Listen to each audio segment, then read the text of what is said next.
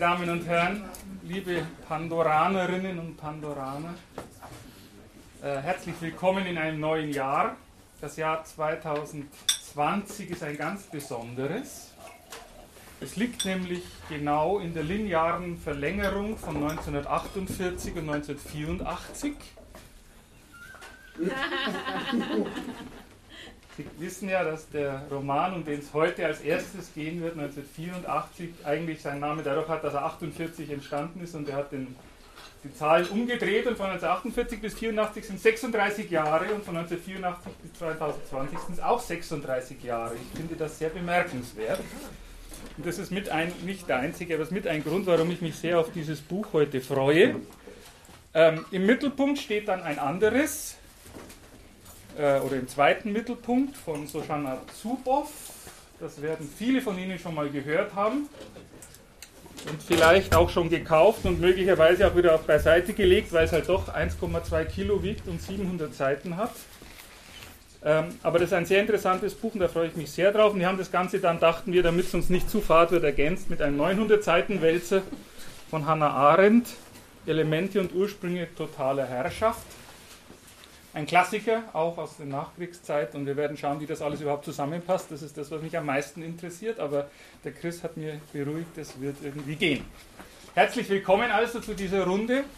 Ähm, die, manche von Ihnen waren ja schon da, manche nicht. Das ist also ein ein, eines, ein, ein Format, in dem es möglichst darum geht, dass wirklich alle im Raum miteinander reden und deswegen ist auch jeder herzlich aufgefordert, zu jeder Zeit äh, einen Beitrag zu leisten, in welcher Form auch immer.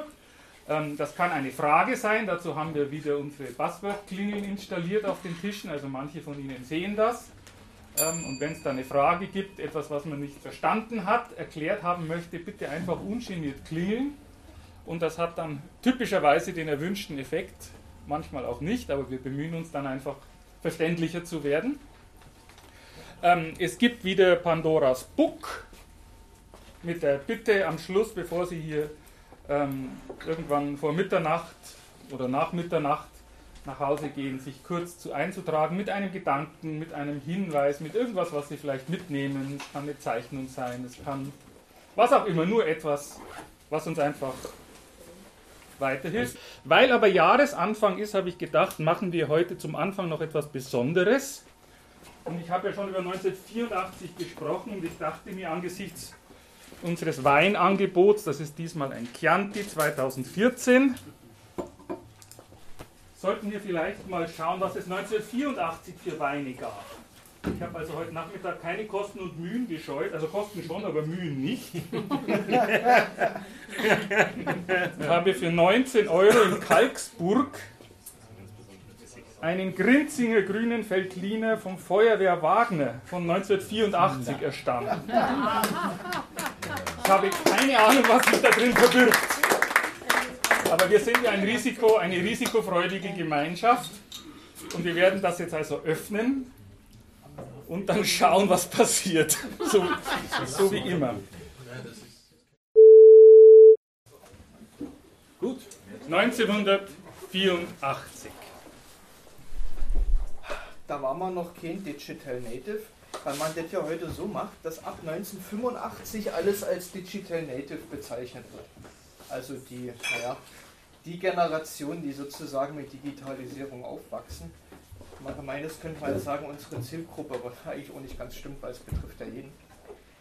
Da kann ich jetzt gleich mal von mir ausgehen, das muss so sein, ich bin ja hier der zertifizierte Quoten-Ossi und ich bin Jahrgang 1985. Das heißt, ich bin da natürlich mal wieder knapp daneben, ist auch vorbei. An dem legendären Jahr 84 vorbeigeschrammt, aber tatsächlich 1985 geboren, also ich bin einer der ältesten Digital Natives nach dieser Zählung und das sogar noch mit zertifizierter Geburtsurkunde, also Stempel drauf mit Hammer und Sichel und sowas. Das ist total ulkig. Aber wenn ich das so lese in George Orwell, muss ich schon sagen, das ist erstaunlich beeindruckend, wie nah er doch an manche Sachen rankommt, die auch in der Lebenswirklichkeit Mitteleuropas, ich will es mal so sagen, sehr prägend waren, also durch das 20. Jahrhundert durch bis heute und heute auch in einem etwas anderen Gewand. Der Roman hier von George Orwell ist 1948 veröffentlicht. Er hat ungefähr in den 40er Jahren angefangen zu schreiben. Vor dem Hintergrund, soweit ich das nachvollziehen kann, seiner Erfahrungen auch im Spanischen Bürgerkrieg hat er wohl gegen Franco mitgekämpft. In einer trotzkistischen, ich hoffe, ich das jetzt richtig ausge... Also die zu Trotzki irgendwie gehalten haben. Also das waren nicht die Stalinisten, sondern die anderen. Und die haben gegen Franco gekämpft in Spanien. Da gab es ja mal einen großen Krieg, da wurde dann eine Stadt, Guernica, bombardiert. Da hat dann der Picasso ein Bild gemalt. Wir haben mal einen Ausschnitt davon hier hinten aufgehängt. Ähm, also das ist auch insofern verewigt worden in den bildenden Künsten. Und dieser spanische Bürgerkrieg war insofern auch ähm, sehr beeinflussend, unter anderem für denjenigen Autor, dessen Geburtsnamen ich gerade vergessen habe, der unter dem Pseudonym George Orwell geschrieben hat. Denn George Orwell ist ja gar nicht der richtige Name, das ist ja ein Pseudonym. Vielleicht kann der Chris das gerade nochmal rausfinden, mein Namensgedächtnis ist teilweise etwas ähm, löchrig. Naja, Ossi halt, das, das kommt dann vor. Ähm, wir hatten ja früher nicht so viel Vitamine und es gab ja alles nichts. so, ähm, Spanischer Bürgerkrieg und da hat Orwell gegen Franco mitgekämpft und das muss ihn wohl sehr geprägt haben. Die Begegnung und die Auseinandersetzung auch innerhalb der Front gegen Franco. Es haben sich da wohl mehrere Lager herausgebildet, die dann auch sozusagen in der Sowjetunion und der UdSSR miteinander konkurriert haben. Wir wissen, dass sich dann der Stalin und der Stalinismus durchgesetzt haben als eine bestimmte Form, wie man heute sagen würde, totalitären Denkens. Und das hat Orwell wohl in diesen Konflikten im Spanischen Bürgerkrieg sozusagen hinter der Kulisse der Kampfbruderschaft gegen Franco erfahren und mitbekommen. Und vor dem Hintergrund dieser Erfahrung, also da spielt sicherlich auch der Nationalsozialismus in Deutschland eine Rolle, der Faschismus dann in Italien, vom Hintergrund dieser Erfahrung hat er wohl, soweit man das nachvollziehen kann, also er lebt ja nicht mal, wir können ihn jetzt nicht mehr persönlich fragen, hat er wohl dieses Werk verfasst.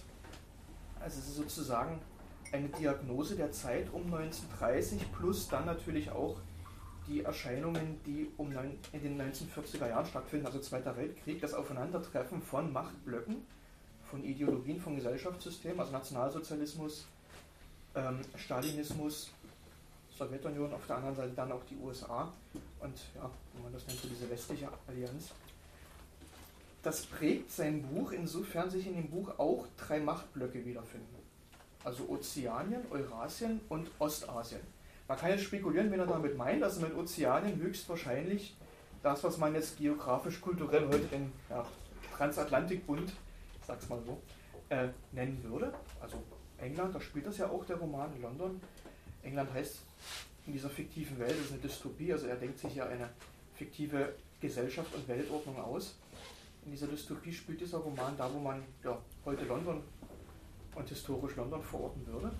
Und das liegt innerhalb dieses aus unserer Sicht westlichen Machtblocks, nennt er Ozeanien. Eurasien ist wahrscheinlich sowas ähnliches, ja, könnte man spekulieren, sowas vielleicht wie ein Stalinismus, wie ein Europa, das ja, sowjetisch geworden ist. Und dann gibt es noch Ostasien, kann man spekulieren, vielleicht eine, eine Metapher für China und für andere Regionen. Diese drei Machtblöcke liegen in einem Kräftegleichgewicht und bekämpfen sich.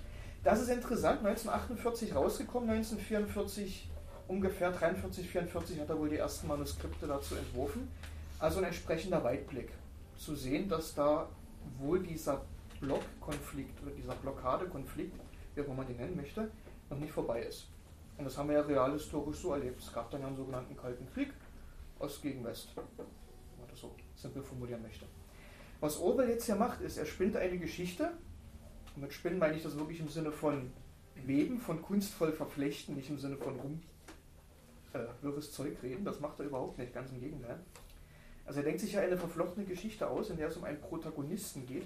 Den Namen, das Winston ist Smith. Winston Smith, richtig. Smith, man muss immer aufpassen. O'Brien ist der Gegenspieler, Smith ist der Gute sozusagen. Ich sag sonst Winston Churchill oder sowas, dann sind wir wieder ganz woanders. Also Winston Smith, eine Person, ähm, die in einem totalitären System aufwächst.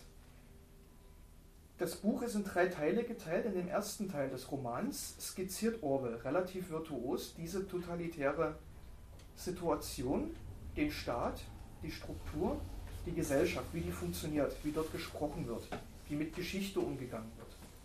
wie die Gesellschaft durchgeordnet ist. Hier kommt dieser Spruch her, Big Brother is watching you.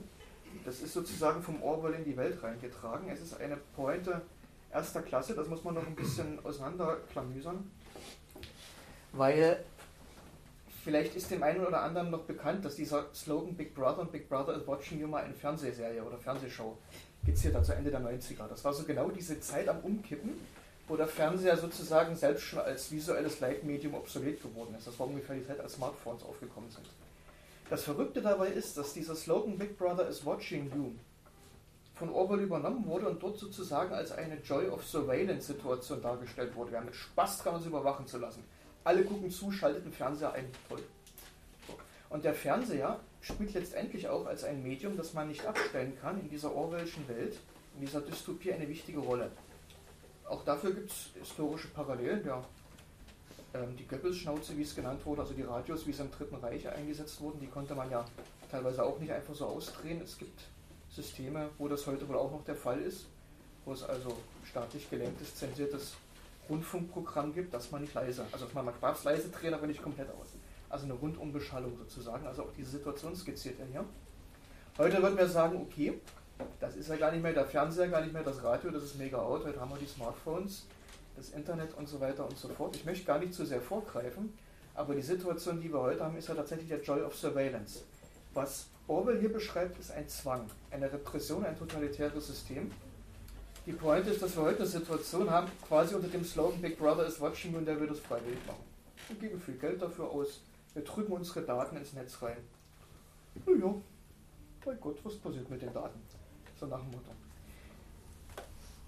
Jetzt könnte man argumentieren, Orwell ist veraltet. Das ist 1930er Jahre, 1940er Jahre. Okay, Big Brother is Watching You haben wir übernommen, ist Teil der Populärkultur.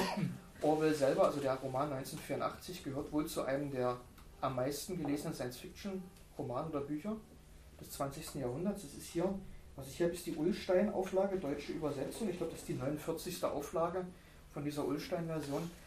Ähm, ich habe gelesen, das soll wohl angeblich in ein, zwei Jahren rechtefrei werden. Also irgendwie ist das dann so eine Creative Commons-Geschichte oder irgend sowas ähnliches. Zumindest in Europa ähm, in den USA dauert es wohl noch ein bisschen länger, also dann ist dieser Text sowieso für jeden dann auch im Internet zugänglich, meines Wissens nach. Müsste man im Detail nochmal nachrecherchieren. Wir haben das hier schön in Buchform vorliegen. Äh, kleiner Gag am Rande, das ist natürlich, damit das alles so schön aussieht. Dystopie, ich muss mal aufpassen, dass ich nicht zu viel spoiler, aber äh, es ist eine ziemlich düstere Welt und geht auch nicht ganz so positiv aus, das Buch, so viel kann man vielleicht sagen, was auch immer das heißen mag. Und das hat man natürlich wunderschön eingefangen mit diesem komplett schwarzen und der andere dachte ich, was denn hier los? Da so eine Kassette ringsrum oder wie sie hier verklebt beim Drucken oder was? Aber das ist wirklich außen schwarz und das hat einen wunderbaren Effekt, dass man in diesen digitalen Zeiten heute sich so ein Buch nehmen kann und dass man quasi jede Seite, die man weiter blättert, mit so einem schönen Knackgeräusch belohnt bekommt. Das Knackgeräusch entsteht dann, wenn sich die Seite quasi hier von diesem Druck löst. Das ist ja ein bisschen leicht verklebt dann außenrum dadurch. Es ist ein Traum. Also wir reden hier analoge Dinge in der digitalen Welt. George Orwell 1984, also einer der am meisten gelesenen Romane, wird regelmäßig in Top 100 Auflistungen der Weltliteratur genannt, 20. Jahrhundert. Häufig im Zusammenhang zum Beispiel mit der Prozess von Kafka oder, oder Huxleys Schöner neuen Welt. Also spielt es ungefähr in der Liga der, Liga der Weltliteratur, die sich mit Totalitarismus auseinandersetzt. Und hierin liegt eine unglaubliche Qualität und Power des Buchs. Um das noch einmal etwas plakativ zu illustrieren. Ich hatte vor ungefähr einem Jahr die enorme Ehre, dass ich Isaac Asimov vorstellen durfte. Die Kurzgeschichten, die in der Gesch äh, Sammlung iRobot, also ich der Roboter, das ist eine Sammlung von Kurzgeschichten. Ähm, und diese Kurzgeschichtensammlung habe ich im Rahmen von unserem Treffen vorstellen dürfen, was mir eine riesen Ehre war, heute die zweite riesen Ehre Orwell. Und wenn man das plakativ gegenüberführen will, der Asimov ist sozusagen der Nerd und der Autist, ja, im positiven Sinne. Der überlegt sich logisch, formal, was passiert, wenn man bestimmte Gesetze aufstellt für Maschinen, wie können die in einen Widerspruch geraten, wie kann deren Umsetzung scheitern. Da ist also sehr, sehr viel auch Logik und, und sehr theoretisches Denken dabei. Das formuliert er in Kurzgeschichten. Orwell, und wir müssen uns klar machen, das ist fast die gleiche Zeit. Asimov Runaround, also die berühmte Kurzgeschichte mit den drei Asimovschen Gesetzen, die ist 1943 ähm, erschienen, wahrscheinlich auch in dem Jahr abgefasst worden, das ist eine Kurzgeschichte, kann man ja schnell schreiben, wenn man will. Und das ist die Zeit 43, 44, wo Orwell auch die ersten Manuskripte für dieses Buch hier vorlegt. Und wo Asimov sozusagen eher der Analytiker ist, der Rationalist, der Theoretiker, der Nerd, wenn man so will, ist Orwell der Psychologe, der Beobachter, der sich Menschen anguckt, der eine in seiner Geschichte, und das macht auch die unglaubliche Kraft seiner Erzählung aus, der in seiner Geschichte viel erzählt über Mechanismen von Manipulation, von Macht, von Machtasymmetrien.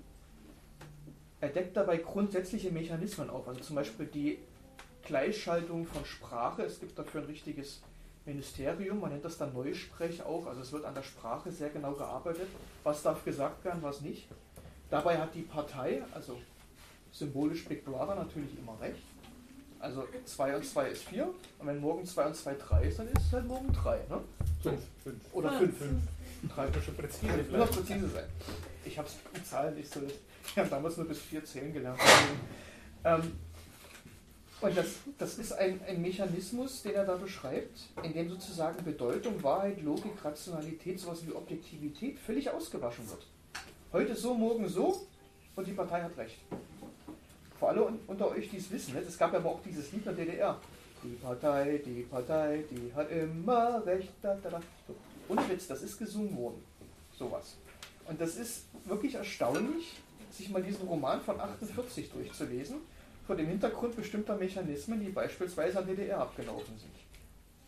Klammer auf, 1958, meines Wissens nach, wurde das Buch in der DDR zensiert. Es gab dann Untersuchungsverfahren, weil äh, wohl jemand das irgendwie von einem Westkontakt bekommen hat und dann hat dann irgendein Stasi-IM das wohl mal oh, so eine Art Zensurgutachten in Auftrag gegeben. Dann hat man dann wohl relativ schnell gemerkt, das Buch, was zu dem Zeitpunkt, naja, so knapp zehn Jahre ähm, in der Welt war, das muss zensiert werden und weg damit. Es gab dann auch entsprechende Repression für denjenigen. Also das, das ist fast eine self-fulfilling prophecy, also diese, was vor allen Dingen im dritten Teil dann beschrieben wird, da wird dann der Hauptprotagonist dann ja, etwas bearbeitet, ich möchte es mal so nennen, ohne zu sehr zu spoilern. Man kann es ja auch Gehirnwäsche oder was auch immer nennen. Ähm, und so ähnliche Mechanismen sind ja in, in, der wirklichen Welt auch angewendet worden. Das ist das wirklich das Spannende, dass Orwell hier auf etwas Menschliches drauf geht. Wie übt man Macht aus? Wie geht man mit Geschichte um? Ein Riesenthema. Also das heißt, die Konstruktion von Geschichte in dieser Welt durch diese zentrale Partei, die es da gibt, die in zwei, drei Kreise hierarchisch abgesetzt sind, gegliedert ist. In dieser Welt gibt es ein ganz klares Narrativ. Und es wird vieles im Offenen gelassen, was ist von einem bestimmten Zeitraum passiert. Das wird nicht hinterfragt, da gibt es keine Erklärung dazu. Und der Rest wird verschwiegen oder konstruiert. Also das Umgehen mit Sprache, das Bedeutungsentleeren von Sprache, das Klappbügeln, das ins Sinnlose Verschieben von Sprache, die Willkür der Sprache, die Willkür auch der Geschichtskonstruktion, die Art und Weise mit Vergangenheit umgegangen wird, das sind solche Mechanismen, die er beschreibt.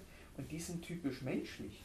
Und das ist das Psychologische dabei. Also wo er etwas beschreibt, was vielleicht in der Form der konkreten Medien 20. Jahrhundert ist, was aber in der Form der Psychologie, der Machtausübung, der Lenkung von Gemeinschaften wohl heute noch ganz ähnlich zutrifft.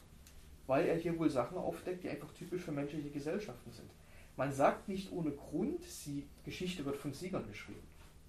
Ja, wenn ich gewinne, dann habe ich eine Deutungshoheit, die Geschichte zu erzählen, die mich zum Sieg geführt hat. Den Gegner als Verlierer oder als was auch immer darzustellen. Mit fürchterlichen äh, Negativeffekten. Und solche Mechanismen beschreibt er hier und das macht einfach diese Qualität des Buches aus. Er zeigt hier in der Literatur, in der Sprache, in der, was er selbst macht, ist der Versuch, mit seiner Sprache eine Perspektive aufzusprengen. Literatur ist ja nichts anderes. Also mit der Sprache etwas zu zeigen, was vielleicht Wissenschaften, was vielleicht Philosophie, was vielleicht Logik, Mathematik oder wie auch immer nicht so ohne weiteres zeigen können. Und das eröffnet er mit dem Buch. Und das ist ein, äh, insofern ein bleibender Klassiker. Vielleicht letzter Gedanke noch dazu, ähm, weil ich jetzt ganz kurz auf den ersten und dritten Teil eingegangen bin, Teil der Dramaturgie des Narrativs, also der Geschichte hier, ist der zweite Teil auch sehr bemerkenswert, indem es dann zu einer, ja, wie kann man das nennen, Affäre, Liebesgeschichte kommt. Und da wird auch was psychologisch sehr Interessantes aufgedeckt. Also wie diese Unterdrückung, die Gleichschaltung, die Normierung von Sprache und von Geschichte und Geschichtsverständnis mit einer bestimmten Kanalisation von Emotionalität einhergeht. Also wie versucht wird, Distanz zwischen Menschen zu schaffen, emotionale Distanz, wie versucht wird, die Distanz zwischen Mann und Frau zu erhöhen. Eine Distanz der Menschen zu ihren Gefühlen, sich selbst gegenüber zu erzeugen. Denn wenn ich Gefühle habe, dann habe ich auch eine eigene Meinung, dann fühle ich ja was. Dann fühle ich was, was sehr, sehr anders sein kann als das, was andere Menschen fühlen. Das ist in einem Totalitarismus, so wie das Orwell hier beschreibt, der überhaupt nicht gewünscht. Gefühle ja, aber nur, wenn sie genau in den Tunnel passen. Alles andere wird unterdrückt oder ausgeblendet. Und das führt er hier natürlich sehr dramatisch vor, indem es dann zu einer Liebesgeschichte kommt, die, wie man sich denken kann, nicht sonderlich gut ausgeht, weil Big Brother is watching you. Und dieser, ja, man kann das, ja, wie soll man das sagen? Das ist eigentlich ein wichtiges Element in der Dramaturgie von dem Buch, dieser zweite Teil. Ich wollte gerade sagen, dieser Exkurs, das ist ja mehr als ein Exkurs. Und dieser Abschnitt spielt dabei auch eine ganz wichtige Rolle. Also er wird viel, viel über Menschen, Machtausübung und die Rolle des Individuums in Gemeinschaften erzählt, was heute so wieder begegnet. Ein letztes Beispiel noch. Ich habe das mit der DDR gerade erwähnt. Man kann ähnliche Beispiele auch äh, in Westdeutschland finden. Da es wohl in den 1980er Jahren die Versuche einer Volkszählung, oder da wurde eine Volkszählung durchgeführt. Die muss wohl im ersten Anlauf dann abgebrochen worden sein, weil in den Fragebögen wurden zu viele Informationen erwartet.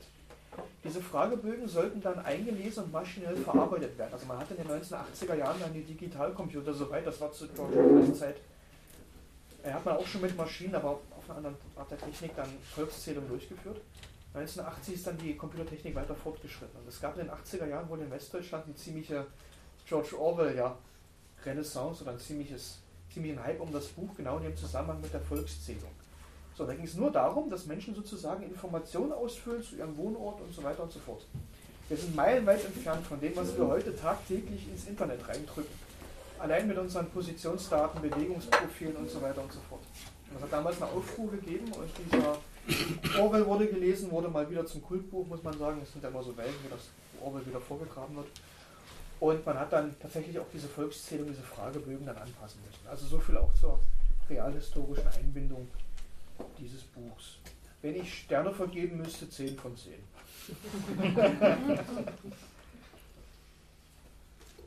Gut, ich bin ein Opfer dieser Volkszählungshysterie gewesen damals, weil damals habe ich es zum ersten Mal gekauft, tatsächlich 84, ähm, und habe es jetzt mit großem Vergnügen wiedergelesen, weil es, aber auch mit großer Überraschung, muss ich sagen, weil wir hatten wirklich nur diesen Überwachungsstaat-Aspekt eigentlich, das ist das, was man immer mitnimmt als Kontext, aber das Buch geht überhaupt nicht über Überwachung eigentlich. Fand ich jedenfalls. Das ist ein Aspekt, der ziemlich marginal eigentlich ist. also, was mich am meisten beeindruckt hat, ist tatsächlich diese Idee, also dieser Winston Smith, dieser Haupt, äh, diese Hauptperson, der arbeitet im Ministerium für Wahrheit, das die ganze Zeit nur damit beschäftigt ist, Geschichtsklitterung zu betreiben in einer Form, äh, dass man einfach nach zwei Jahren möglicherweise die ganze Geschichte eine, eine Epoche umschreibt, sodass man nicht mehr weiß, also kann nicht kürzer, ich finde drei Tagen in einem Fall, glaube ich. Dass man also von einer kompletten Epoche, dass die plötzlich genau das Gegenteil ist. Das hängt also mit diesen drei Bündnissen zusammen, wo immer zwei im Krieg sind und immer wenn der Kriegspartner wechselt, wird die ganze Geschichte von, Neu, von, von Urzeit bis, bis gestern komplett umgeschrieben. Ähm, was schon interessant ist, und der Daniel Kehlmann, der das Nachwort, ich weiß nicht, ob du bis zum Nachwort vorgedrungen bist, der das Nachwort hier schreibt, der weist also darauf hin, dass der letzte Hype dieses Buchs kurz darauf war, nachdem der Donald Trump die alternativen Fakten in die Welt gesetzt hat als Begriff, dass da also äh, 1984 in Amerika plötzlich wieder an die Spitze der Bestsellerlisten geschossen ist. Und mir war das also, für mich war das also eine große Überraschung, äh, diese, diese, diese Frage, von, von was ist, kann, können wir überhaupt noch eine Wahrheit irgendwie festhalten? Äh, dass das eigentlich das große Thema in diesem, in diesem Buch gewesen ist. Und der Aufwand, der hier beschrieben wird, der natürlich notwendig ist, also die, die müssen dann immer alle Zeitungsausgaben, die je gedruckt worden sind, umschreiben und neu drucken. Ja, das ist natürlich im Zeitalter des Internets ein Klacks. Da setzt sich eine maschinelle Intelligenz an und die ändert mir das vermutlich, wenn ich wollte und man hofft halt, dass die Verteilung der Information das Ganze verhindert, aber also wenn man sowas wollte, ist es natürlich viel einfacher jetzt. Das hat mich also sehr, sehr sehr, sehr nachdenklich gemacht. Und andererseits einfach auch tatsächlich diese Idee von ubiquitärer Technik. Das, da ist also auch überall Technik da, die bewegen sich äh, in einem ständigen, in einem technischen Umfeld.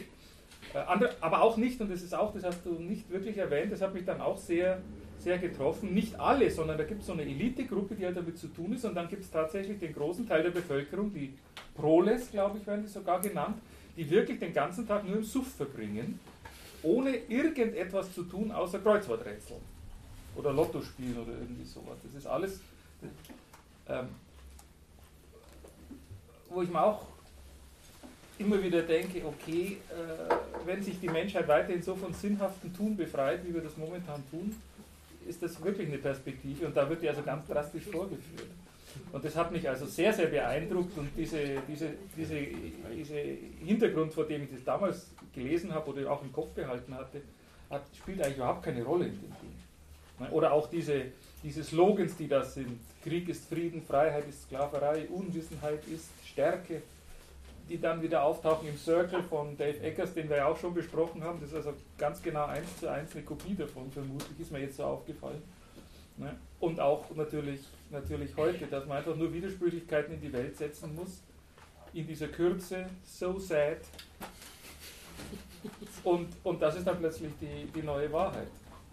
Und also auch groß, großartiges Buch und großartig zum Wiederlesen vor allen Dingen, nachdem er für für uns ältere Generation, die es halt aus einem ganz, einem ganz anderen Kontext äh, vielleicht zum ersten Mal gesehen hat. Also ich war total überrascht, das wieder in der Hand zu haben, muss ich sagen. Hast du, ähm, da du ja Zeitzeuge bist, wann hat dich das Buch...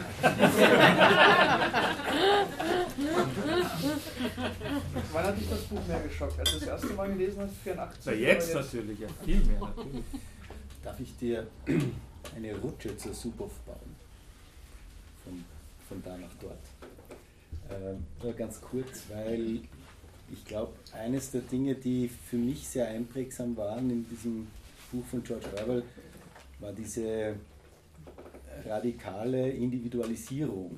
Äh, im, Im Prinzip das, was die Hannah Arendt in ihrem Buch macht, ist äh, so ein bisschen die historisch, philosophisch, theoretische Unterfütterung einer Gesellschaft, wie sie George Orwell in, in seinem Buch beschreibt. Ähm, und natürlich hat Hannah Arendt diesen Begriff der totalitären oder den Totalitarismus äh, geprägt. Aber ein ganz äh, entscheidendes Element, das so in diesen totalitären Systemen äh, immer vorkommt, ist diese nicht nur Gleichschaltung, sondern sie nennt es die Atomisierung der Masse.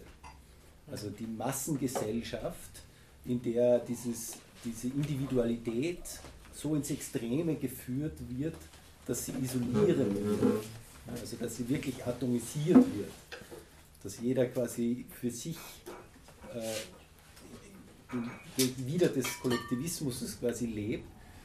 Und das ist was, was man in, in 1984 schon auch sehr beklemmend spürt, diese Einsamkeit. Und du hast zuerst gesagt, dieser Mittelteil ist so dramaturgisch wichtig, wie auch die, die, die menschliche Liebe und die Emotionen dort realisiert werden. Ne? Es, dieses Aufbäumen, da vielleicht doch irgendwie eine Emotions, äh, äh, äh, eine emotionale Bindung mit jemandem einzugehen, das von dem System so, so unterdrückt wird. Ne? Und das ist genau das, was, über das die Hannah Arendt äh, viel schreibt, äh, dass es eine Grundvoraussetzung von totalitären Systemen ist, dass diese äh, diese, diese kollektivistischen Beziehungen auch unter Menschen einfach zerbrochen werden, äh, bis jeder quasi nur mehr von der ganz großen Idee als Identifikation abhängt. Ne? Also Teil dieser, äh, die Hannah Arendt arbeitet sich natürlich, natürlich an Stalin und Hitler ab, aber Teil dieser großen Nazi-Bewegung oder Teil der großen bolschewikischen Weltherrschaftsfantasie zu werden, ist dann das das Letzte, was dem atomisierten Individuum bleibt, um irgendwie sich selber zu identifizieren als, als, als etwas. Ne? Also diese Zerstörung dieser kleinen menschlichen Beziehungen ist etwas, was, was, was glaube ich, in 1984 dramaturgisch sehr gut aufgearbeitet ist. Das ist auch das, was mir ja, und das ist das, was? Wenn man das jetzt versucht, ein bisschen mit psychoanalytischen Begriffen irgendwie zuzukleistern, das ist, was so eine Art Massenneurose dann auslöst. Also die Prols, von denen du gesprochen hast, die kriegen dann irgendwas zum Ruhigstellen Ähm, also halt dann ja, Brot und Spiele, wenn man so will. Ähm, um, um damit irgendwas zu kompensieren, was da nicht mehr vorhanden ist. Also der Mensch braucht ja irgendwie eine Nähe, eine Wärme, eine Kommunikation. Das wird rausgenommen, um die Energie anzustauen und irgendwie zu kanalisieren, dann für einen Krieg, wenn man wieder einen Block gegen einen anderen kämpft. Und ähm, ist gleichzeitig ein Mittel, um die Leute ruhig zu halten. Das ist, ist ein ganz interessanter Mechanismus eigentlich und es wirkt halt einfach in dem, in dem Roman von George Orwell an der Stelle auch so brutal, weil man dann irgendwie denkt, okay, ja, vielleicht ist doch ein Happy End möglich. Ja, irgendwie weiß man es oder ahnt man, nee. Aber äh, also wenn man da menschlich mitfiebert, dann, dann, dann sucht man da irgendwie den Anker, irgendwie das Menschliche drin. Das ist das, das Brutale, was er dann halt eigentlich auch damit dann zeigt.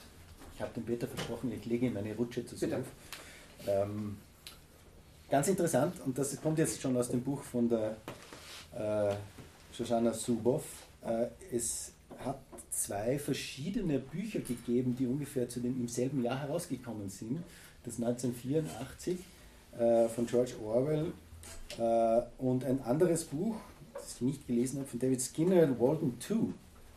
Äh, und hier werden zwei sehr verschiedene Utopien nachgezeichnet, die jetzt vielleicht auch so ein bisschen den Unterschied zwischen dieser totalitären Vision oder Dystopie, die George Orwell aufmacht, und dem heutigen äh, System der Überwachung und des Überwachungskapitalismus aufzeigt. Dieser Skinner war nämlich ein, äh, oh, jetzt ein deutsches Wort dafür zu finden, ein Verhaltensforscher, ein Verhaltenspsychologe und hat diese ganz extreme Verhaltensbehaviorism, was immer das auf Deutsch ist, äh, Theorie äh, vertreten, dass, es, dass ein Mensch eigentlich vollständig durch sein Verhalten beschrieben werden kann. Alles, was nach außen nicht quasi als Verhalten wahrnehmbar ist, ist nichts. Also es ist, der Mensch ist sein Verhalten. Und aus daraus leitet sich nämlich eine etwas andere Art der Unterdrückung ab, äh, nämlich dieses Verhalten zu steuern. Und ich, das ist die Rutsche, die ich dir leben, legen will, zu, diesem, äh, zu, zu, den, zu den Kernaussagen von der Suruf, diese, diese, diese Steuerung unseres Verhaltens, das jetzt im, im Gegenzug zu den totalitären Systemen, die der Orwell beschreibt, die hauptsächlich durch Terror funktionieren, durch Einschüchterung und andere Mechanismen, hier vielleicht ein anderer Mechanismus, nämlich die Verhaltenssteuerung, äh, um die Massen quasi gefügig zu machen. Ähm also sie nennt das sogar Sozialphysik, dass also Verhalten, soziales Verhalten mit physikalisch anmutenden Gesetzen beschrieben werden kann. Und das ist im Wesentlichen das, was sie in diesem Buch, auf das sie in diesem Buch abzielt gegen Ende. Aber ich muss sagen, das ist ein Buch, das ich habe es jetzt zweimal gelesen. Sie sehen, was da an Anmerkungen, an Zetteln übrig ist, wo, wo nur die aller, allerwichtigsten Ideen ich mir so, so notiert habe. Es ist ein großartiges Buch. Sie alle müssen das lesen. Sie müssen das lesen, wenn Sie es noch nicht gelesen. Das ist eine totalitäre Aussage. ja. Das ist eine, das ist eine totalitäre Aussage. Ich werde versuchen, es zu begründen. Aber ich muss, also ganz ehrlich, mir hat das Buch die Welt zu einem gewissen Maß erklärt und das ist eigentlich ein gutes Kriterium für ein gutes Buch, glaube ich. Äh, nicht nur, weil es einfach auch gut geschrieben ist, in dem Sinn, dass es so dick ausschaut, aber sich die Kernaussagen immer wieder regelmäßig zusammengefasst und verdichtet werden. Also die gibt sich wirklich Mühe, auch nach längeren äh, Erkundungen der Landschaft die Leute wieder einzufangen und zu sagen, das habe ich jetzt eigentlich gesagt und das sind die zwölf Punkte und das sind die 16 Schritte, die ich jetzt eigentlich in den letzten 300 Seiten beschrieben habe, auf zwei Seiten zusammengefasst. Äh, und auch sehr gut geschrieben in dem Sinn, dass eines ihrer Intentionen ist, eine, eine neue, unverbrauchte Sprache für Phänomene zu finden, die unsere Welt heute, diese digitale Welt heute charakterisieren. Ähm, ich habe es jetzt auf Deutsch gelesen, muss ich zugeben. Ich weiß nicht, ob du auf Englisch gelesen hast. Sind's da, da werden die Ausdrücke möglicherweise noch prägnanter sein. Also das ist sowas wie Verhaltensüberschuss oder Verhaltensmodifikations- Terminmärkte, sowas in diese Richtung. Also schon leicht komplexe, komplexe Termini, die das Ganze aber ungeheuer versachlichen zunächst einmal. Also die redet eben nicht, erst sehr spät von personalisierter Werbung und so, sondern sie redet einfach nur von, von Produkten, die da gemacht werden, die im Endeffekt äh, dann eben auf diese Personalisierung aufbauen. Aber das ist jetzt nicht so was, dass sie da anfangen würde und sagen würde, die Daten sind schlecht, weil Google ist schlecht, weil. Sondern sie schildert das in aller Ruhe auf diesen 600 Seiten. Zunächst einmal, äh, was denn unsere, diese digitale Welt so sehr von der industriellen Welt unterscheidet. Und äh, macht das am Beispiel von Google, die sie, die sie als, äh, als den, den Kernmotor der ganz, dieser ganzen Misere ausmacht, so ähnlich wie Ford seinerzeit einfach die Industrialisierung geprägt hat. Das, also, das ist also die Liga, in der das Ganze spielt. Sie nennt das Überwachungskapitalismus, auch im Gegensatz zu anderen kapitalistischen Formen. Äh, auch um auszudrücken, im Endeffekt im dritten Teil, hat also auch drei Teile, dass das Ganze eben nicht nur ein ökonomisches Phänomen ist, sondern tatsächlich eine neue Gesellschaft im, im Blick hat, im Sinne von dem, was dann über, über dieses Buch von Skinner genannt wird. Aber was ist Überwachungskapitalismus? Ähm, sie schreibt das in einem Satz, also ein Kapitel heißt so, und der erste Satz heißt, beansprucht, Überwachungskapitalismus beansprucht einseitig menschliche Erfahrung als Rohstoff zur Umwandlung in Verhaltensdaten. Also Rohstoff ist ein wichtiges ein wichtiges Wort und ihre Idee, ich fand es also von Anfang an sehr faszinierend, dass sie sagt, okay, Google war natürlich mal eine Suchmaschine, hat also Leuten etwas Gutes getan und das war die ursprüngliche Intention. Dann hat man festgestellt, dass bei jeder Suche Metadaten würde man absagen, in der klassischen Terminologie abfallen. Sie nennt das Datenabgase. Abfallen und Google hat die einfach mehr oder weniger unbeabsichtigt alle aufgesammelt, wie man das halt als guter Ökologe tut. Und ist dann irgendwann draufgekommen anhand einer Ausgabe von Wer wird Millionär? Lustigerweise. Ähm, wo. Im Fernsehen. Bitte? Im Fernsehen. Ja, im Fernsehen, genau. Wo also eine Abendsendung offensichtlich in vier Zeitzonen über den amerikanischen Kontinent geschwappt ist und und Google-Abfragen alle in, zu jeder Stunde genau zur selben Minute eine, einen Peak hatten, was die auf die Idee gebracht hat, aha, ich kann tatsächlich mit Hilfe von solchen, von der Häufigkeit von Abfragen, das ist ein Metadatum in dem Sinn, kann ich die, die Zukunft prognostizieren. Ich kann sagen, was in einer Stunde die Leute googeln werden. Und das hat die offenbar, das muss so eine Initialzündung gewesen sein, die dir auf die Idee gebracht hat, okay, ich kann das, was da an Abgasen, Datenabgasen anfällt, einfach zur Zukunftsprognostik verwenden. Und das haben die einfach, hat Google dann einfach, so ist ihre These perfektioniert, bis zum Get-No. Ich habe das noch nie so klar und prägnant formuliert gesehen, aber es ist natürlich total einleuchtend. In der englischen Version nennt sie das Prediction Products. Genau, Vorhersage, Vorhersageprodukte. Nein, so heißt, das, so heißt das hier schon auch, glaube ich.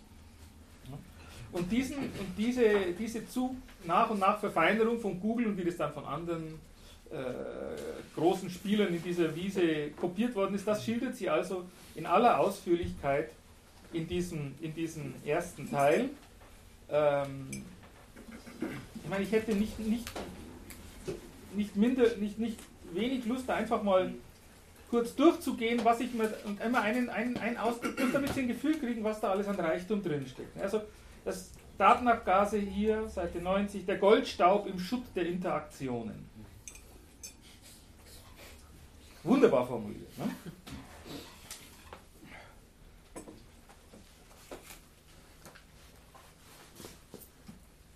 Dann äh, das Geschäftsmodell, das sie, das sie einfach dann neu gemacht haben. Also die Kunden, irgendwann, zunächst waren ja die Nutzer einfach Kunden und mit den Nutzern bringt man immer Wertschöpfung natürlich. Äh, das ja, ja, da sind auch mal schöne Bilder drin, aber ich, ja, er ist der Grafiker. Ich. Also, also die, dass, dann, dass dann irgendwann das Geschäftsmodell einfach gesagt hat, die, die, die, die Kunden sind halt nicht mehr wir Endnutzer, die wir das verstehen. Für, für uns sollte Google was Gutes tun. Nein, Google tut was Gutes für die Werbe, für die Werbebezahlenden äh, im Wesentlichen. Ne? Also das, das neue Geschäftsmodell. Nutzer sind nicht länger Selbstzweck, sondern wurden Mittel zu anderer Leute Zielen. Das Ganze führt dann dazu, dass ähm, das ist die Logik und Operationen des Überwachungskapitalismus, wo, wo, wo, er dann, wo dann der, dieses System Google aufgespalten wird, erstmal in den Kern des Ganzen, eben dass wir sind Mittel zu anderer Leute Zweck, dann zu Fragen Produktionsmittel, da spielt dann die Frage von Maschinenintelligenz eine immer wichtigere Rolle. Das ist dann Googles digitaler Fabrikationsprozess, also sehr stark in dieser Terminologie, die wir von der Industrie her kennen. Das ist wirklich großartig geschrieben. Ähm, die dann Verhaltensüberschuss, also das ist das, was bei unserem Verhalten an Nebendaten anfällt, zu Vorhersageprodukten, da steht das, ne, Seite 119, entwickelt und das wird dann verkauft auf einem neuen Marktplatz, der Verhaltenstermin-Kontraktmarkt. Wird also in die Sphäre der Banker übersetzt und äh, charakterisiert das aber ganz genau. Google hat ein Produkt, die Zufriedenheit der Kunden, diese Kunden sind die Werbekunden. Da gibt es den schöneren englischen Ausdruck dafür. Okay, ja, ja, gerne. The markets in future behavior. So, bei dem Ganzen hat Google einen strikten Zyklus, äh, verfolgt einen strikten Zyklus aus vier Phasen: Übergriff, Gewöhnung, Anpassung und Neuausrichtung. Also erstmal schert man sich überhaupt nicht darum, jemanden auf die Füße zu steigen, dann wartet man die Reaktion, dann rudert man ein bisschen zurück dann wartet man, bis sich alle daran gewöhnt haben und dann macht man das Ganze wieder von vorne. Das, das lässt sich also, das, das, das zeigt dir an verschiedenen Beispielen von allem Anfang bis zu Pokémon Go und diesen, diesen, diesen großartigen äh, Experimenten, die da, also die man einfach wirklich sehr, sehr plakativ äh, äh, schildern kann. Und jeder, der sich darüber aufregt, von Seiten der Bürger. Das sind ebenso leidige wie absehbare Aufschreie törichter Bürger in unreflektierten Widerstand gegen den Wandel. Gut, das kennen wir natürlich als, als Narrativ. Googles Zukunft ist die Zukunft des Überwachungskapitalismus. So, und bei dem Ganzen geht es dann im Endeffekt um Macht und die Macht definiert Frau Subow anhand von drei Fragen, die auch immer wieder auftauchen im weiteren Verlauf des Buches. Wer weiß, ist die erste Frage, wer entscheidet und wer entscheidet, wer entscheidet. Das sind also die drei wichtigen Fragen, die sie dann äh, im zweiten und dritten Teil behandelt. Ähm, ihre Antwort auf die Frage, wer weiß, ist das Finanzkapital im Wesentlichen. Also da bleibt sie noch sehr traditionell marxistisch fast, könnte man sagen.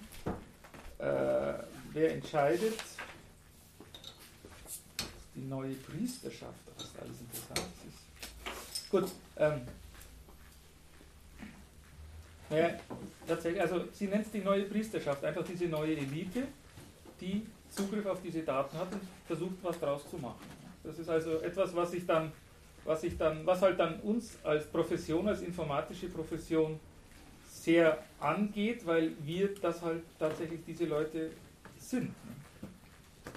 Und diese, diese Erklärung, also wie es zu dem Zustand kam, wo wir momentan sind, das umfasst also dieses erste Buch, diesen ersten Teil. Im zweiten Teil äh, beschäftigt sie sich dann sehr mit dem Internet of Things, ähm, weil sie sagt, okay, irgendwann haben dann, hat, hat dann der Überwachungskapitalismus verstanden, äh, eigentlich wäre es ja viel praktischer, wenn ich nicht die ganze Zeit warten muss, bis jemand was tut und, und ich dann diese Nebengeräusche abfange und darauf was mache. Ich könnte ja eigentlich auch direkt meine Sensoren in diese Welt, in diese Lebenswelt hinein platzieren, das macht das Ganze wesentlich effizienter.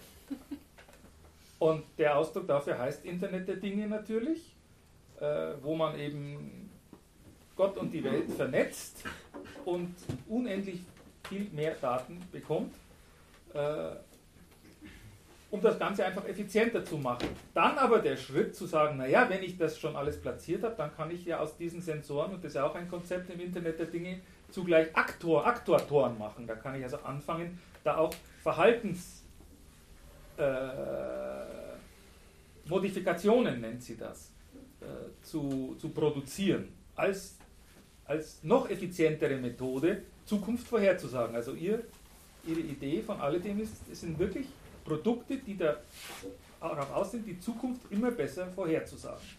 Was dann zu teilweise absurden Dingen führt. Sie führt dann das Konzept des Unvertrags ein. äh, das macht sie also deutlich an, an einem äh, an, an, an, an Autoverkäufer, dem eine Rate nicht bezahlt wird, der dann dem Auto halt einfach sagt, jetzt fährst du nicht los, solange der Käufer die Rate nicht bezahlt hat, die er mir schuldet. Also das Gegenteil eines Vertrags, äh, was ja völlig realistisch eigentlich ist und man würde, es hat ja seine Berechtigung, aber was natürlich ein absolutes Unding ist, wenn man sich vorstellt in der, in der Praxis. Ne? Da würde das Weinglas sagen, okay, äh, ich schnapp jetzt zu vor dem Mund, bevor ich... Also mit menschlicher Freiheit hat das natürlich nichts mehr zu tun. Und das ist dann genau der Punkt im dritten Teil, mit diesem, mit diesem Einwurf von Skinner und dem, dem Buch. Wie heißt Walden? Sie hat das nicht gemerkt. Walden 2. Walden, Walden 2. Ich habe das auch nicht. Hat das jemand gelesen vielleicht? Gut, wir werden das irgendwann. Ja. Lange ist es her. Bitte? Lange weißt aber auch nichts akut dazu wahrscheinlich. Ja. Dass, dass das Ganze dann einfach ähm, weiter ausgeführt wird im, im Sinn, was heißt denn das jetzt dann weg von der, von der rein ökonomischen Seite für eine Gesellschaft, was für eine Rolle spielt insbesondere Freiheit darin? Weil wenn ich Zukunft immer mehr prognostiziere, dann ist das natürlich ein direkter Angriff auf sowas wie Freiheit. Äh, dann spielt für Sie der Begriff der Freistadt, also im Sinn von,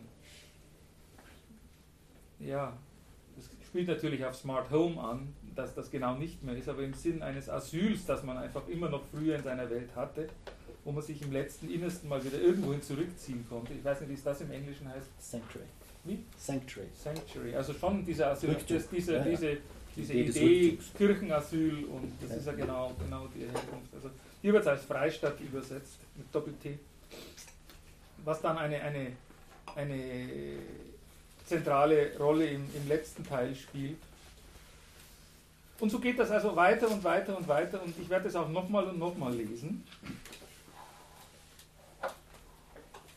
Wenn Sie wollen, ich kann auch nochmal noch mal ein Abschnitt lesen, damit Sie, der das Ganze zusammenfasst. Also ich fasse am Anfang vom dritten, das ist vielleicht ganz instruktiv noch. Am Anfang vom dritten Teil fasst sie nochmal alles zusammen, was bis dahin passiert ist, unter dem Über, Überschrift Die Rückkehr zum Beispiellosen, weil für sie das Ganze einfach auch völlig ohne Äquivalent in der bisherigen Geschichte ist, was da passiert. Und deswegen sucht sie eben auch diese neue Sprache. Ja, wenn ich das jetzt vorlese, dann werden Sie also sehen, das sind lauter sperrige Begriffe, aber die deswegen so, so, so nett sind, weil sie völlig unverbraucht sind. Also sie schreibt da, unter dem Überwachungskapitalismus, erste Neuschöpfung, werden die Produktionsmittel zur Funktion der Verhaltensmodifikationsmittel. Also industriell produziert, jetzt verhaltensmodifiziert. Maschinenprozesse er- ersetzen menschliche Beziehungen, um Vertrauen durch Gewissheit zu ersetzen. Ich möchte die Zukunft so gut wie möglich wissen und alles, was ich dazu dient, wie ich geschildert habe, erst überwachen, dann natschen, dann genau direkt bestimmen und am Schluss einfach die Freiheit im Sinn von sozialer Physik nach Skinner aufheben. Das ist dann, das ist dann die Idealvorstellung. Und das geht nicht ohne den digitalen Apparat. Diese neue Konstellation fußt auf einem gewaltigen digitalen Apparat, historisch beispiellosen Konzentrationen von Rechenleistung und immensem Reichtum. Der Bogen der Verhaltensveränderung im großen Stil integriert all die Operationen, die wir schon angeschaut haben. Ubiquitäre Extraktion, das ist der Anfang. Wir sammeln einfach Daten. Und Rendition, das ist schon die nächste Stufe, wo wir die Leute dazu bringen, Daten freiwillig herzugeben, ihre Seele zu verkaufen de facto. Sie nennt da das Wort Render, das er nicht mal übersetzt hier, weil er sagt, das hat so viele Bedeutungen. Das heißt einfach, ich gebe etwas, aber ich gebe auch nicht auf. Deswegen Rendition. Dann kommt Aktuation als nächstes. Ich fange an, die Leute zu tunen, also anzustupsen, hinzubringen irgendwo. Herding ist dann ihr nächstes Wort. Ich mache alle so, ich mache alle irgendwie identisch, alle über einen Kamm. Und am Schluss wirklich Konditionierung im Sinn von Skinner, der ja diese Experimente hatte mit Tauben und, und, und, und Futter, dass man denen, Sie kennen das, was Skinnerbox heißt, dass ich jetzt nachschauen soll, was es ist, aber können wir vielleicht gleich vielleicht weiß es jemand sowieso. Dann Versorgungsketten für Verhaltensüberschuss. Also aus diesem Produkt werden dann wirklich Wertschöpfungsketten gemacht. Fabrikation von Vorhersageprodukten. Klammer auf, Verhaltensderivate. Wunderbar. dynamische Verhaltenstermin-Kontraktmärkte und Zielausrichtung, was zu neuen Runden dieses Tunings, Herdings, Konditionierung und den Zwänge des Unvertrags führt, womit der Zyklus in die nächste Runde geht. So ist es also in einem Absatz wirklich zusammengefasst, was da in 400 Seiten, 411 Seiten vorher passiert ist. Und, ähm, und das schätze ich eben auch sehr, dass man die Leute immer wieder, immer wieder an das große Ganze heranführt. Also ein großartiges Buch, 12 Punkte von 10, keine Frage. Und ähm, ich bin sehr, sehr dankbar, dass sie da war, dass sie das geschrieben hat. Ich wollte gerade sagen, sie war ja auch in Wien vor kurzem, ja. vielleicht kann der Chris, der dort war, ähm, ja. aus der Sicht noch kurz was ergänzen. Es gibt ein Video dazu, das ich leider nur kurz angeschaut habe, aber... Ähm, ja, diese Standard Zukunft war, ich glaube, vor Weihnachten war es die Woche. Entschuldige? Im Dezember. Im Dezember, ja. Vor Weihnachten. Vor Weihnachten, so. Äh, kurz vor Weihnachten. Ähm, vor Weihnachten ist alles. Ne? Ähm, war sie in Wien bei dem Stadtgespräch in der Arbeiterkammer äh, und ich, ich bin dort hingegangen ähm, und bin, bin nur mehr in dem vierten Überlaufsaal gesessen, weil der Hauptsaal voll war und sie haben dann begonnen in verschiedenen Sälen die, die, die Veranstaltung live zu übertragen und ich bin eben im vierten gesessen, der auch schon ziemlich gut gefüllt war. Also das Interesse war riesengroß. Äh, und, und sie hat eine Dreiviertelstunde, äh, also sie ist eine sehr gute Rednerin. Äh, sie hat in einer Dreiviertelstunde ganz viele ihrer Konzepte in sehr guten, kohärenten Argumentationslinien vorgetragen und so dieses und, und zwei Dinge haben mich, äh, sind mir besonders in Erinnerung geblieben. Das eine war, dass sie doch als, ähm, als ausgebildete Ökonomin als Amerikanerin eigentlich zum Schluss ganz groß die Werbetrommel dafür gerührt hat, sich doch staatlicher Regulation zu bedienen, um diesem, äh, diesem Auswuchs, diesem äh, Überwachungskapitalismus wieder Herr zu werden. Äh, also der Ruf nach der Zerschlagung der großen Fünf, äh, obwohl sie auch recht sagt, zu Recht sagt, dass, das, dass, dass, dass die Zerschlagung an sich natürlich nichts bringen wird, weil dann hat man halt statt den fünf 15, die diesen Überwachungskapitalismus machen und sich erst wieder konzentrieren. Äh, aber sie sagt schon auch, und das ist, das ist mein, mein Gegenargument dazu, äh, man muss eben den, das Geschäftsmodell des Überwachungskapitalismus mitregulieren, wenn man, wenn man die großen fünf zerschlagen will.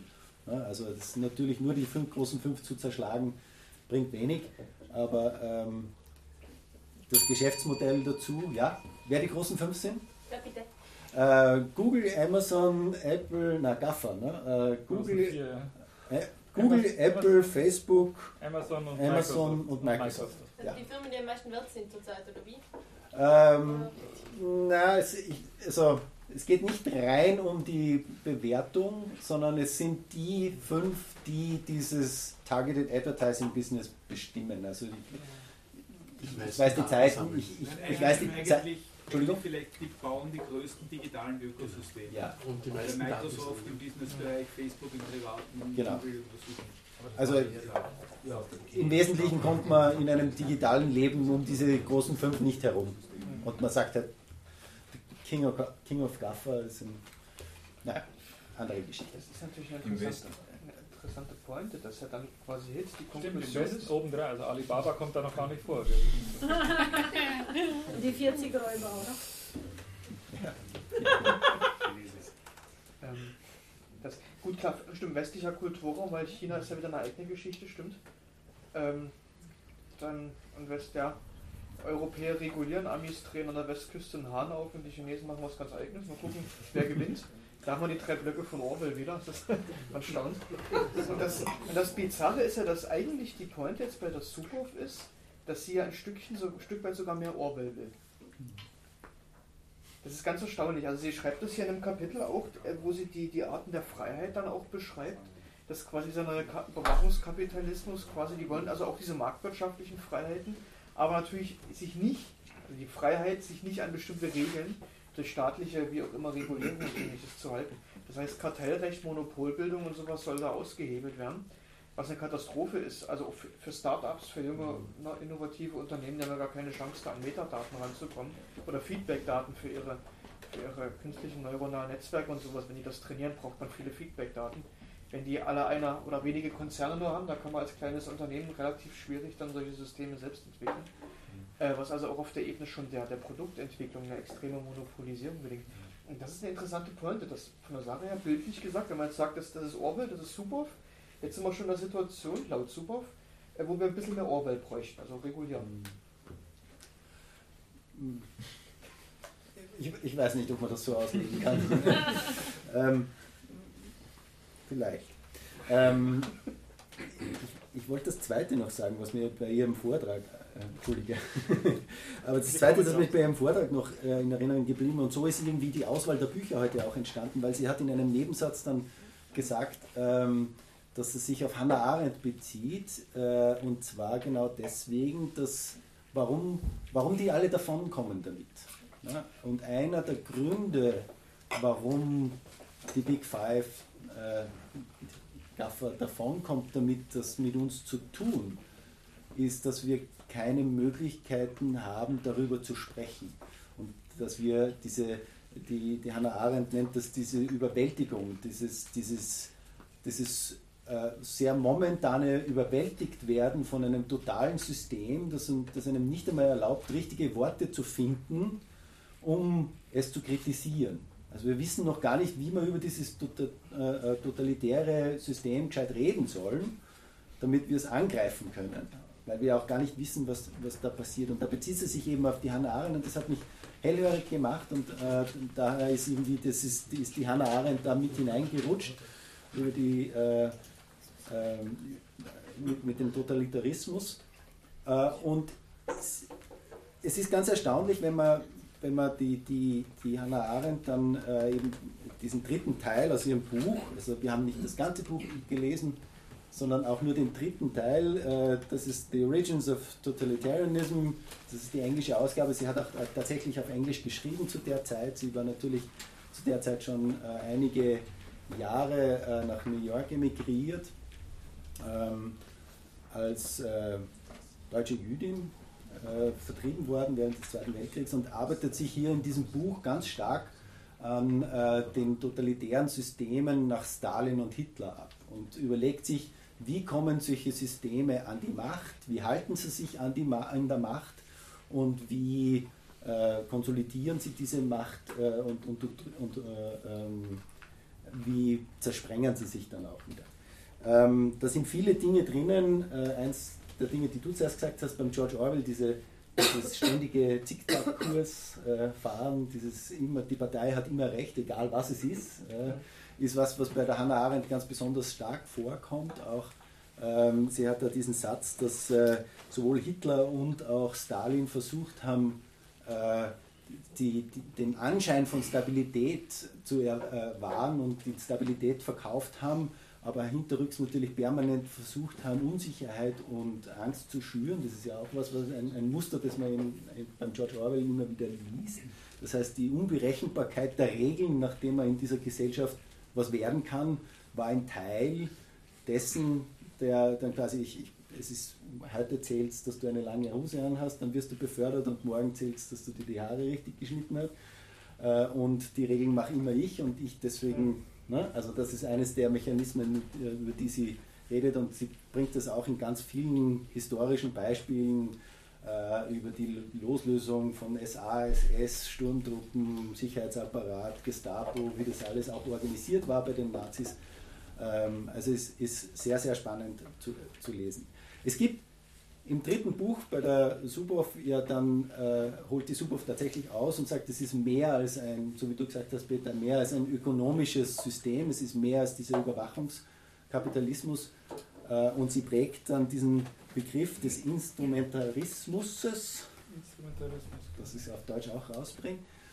Äh, und sie hat dann äh, und, und, das hört sich im ersten Moment sehr nach diesem gleichen Totalitarismusbegriff der Hannah Arendt an. Ist einfach also über Instrumente die Gesellschaft zu manipulieren.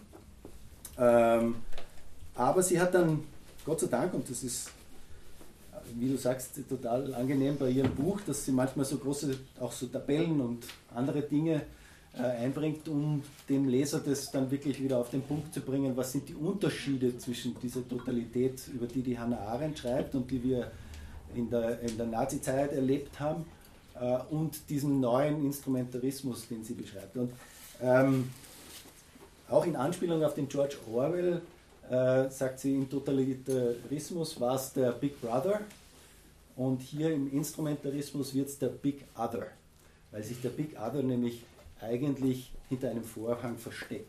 Also es ist nicht mehr dieser omnipräsente, Terror ausübende Big Brother, sondern es ist eigentlich der große Teil dieser Maschine, der hebt sich ab und ist woanders. Und wir sind nämlich durch diese, diese, diese Verhalten, diesen Verhaltensüberschuss, den, die, den, den, diese Industrien aufsaugen und dadurch diese uh, Prediction Products macht, der, den sehen wir nicht. Diese Abgase, na, das passiert hinter einem gewissen Vorhang. Was auch, ähm, und da sind wir schon beim nächsten Punkt, einer der großen Unterschiede ist auch dieser Begriff zwischen Terror und Verhaltenssteuerung. Und das ist vielleicht einer der größten Unterschiede, die wir jetzt so anmachen können die, zwischen der Totalität der Nazis, wo das wirklich tatsächlich sehr stark über einen, eine, eine, eine gut organisierte Terrormaschine passiert ist, dass Menschen gleichgeschalten wurden und atomisiert wurden, die Massen.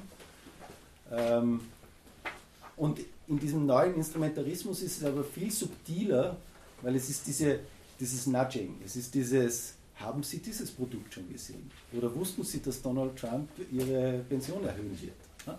Es, sind diese, es ist dieses Nudging, es ist diese Verhaltenssteuerung, die jetzt anstelle des Terrors die Totalität dieser Über, dieses Überwachungskapitalismus äh, am Laufen hält. Und das sind ganz interessante Unterschiede zu dem, was, was, was früher äh, vielleicht bei den Nazis passiert ist. Ähm, sie sagt auch, ähm, einer, einer der großen Begriffe, die, die Hannah Arendt bedeutet, ist die Masse, diese atomisierte Masse und dann den Mob und die Eliten. Ja, da gibt es das berühmte wenn sich der Mob mit den Eliten zusammentut, dann wird es für die Masse ernst. Ähm, die Masse, die, die, diese moderne Massengesellschaft, die sie damals schon beschreibt, die so unglaublich individualisiert ist, personalisierte Werbung, personalisierte, alles ist genau auf mich zugeschnitten und dabei jeden innergesellschaftlichen äh, Kontakt abbricht. Also das ist das, was wir vorher gesprochen haben. Ja. Das ist die Masse. Und dann gibt es diesen Mob, und sie, die Hannah Arendt äh, beschreibt das ein bisschen, mit wem sich der Hitler am Anfang so abgetan hat ja, und was das alles für Leute waren. Und das war dieser Prototyp von einem Mob.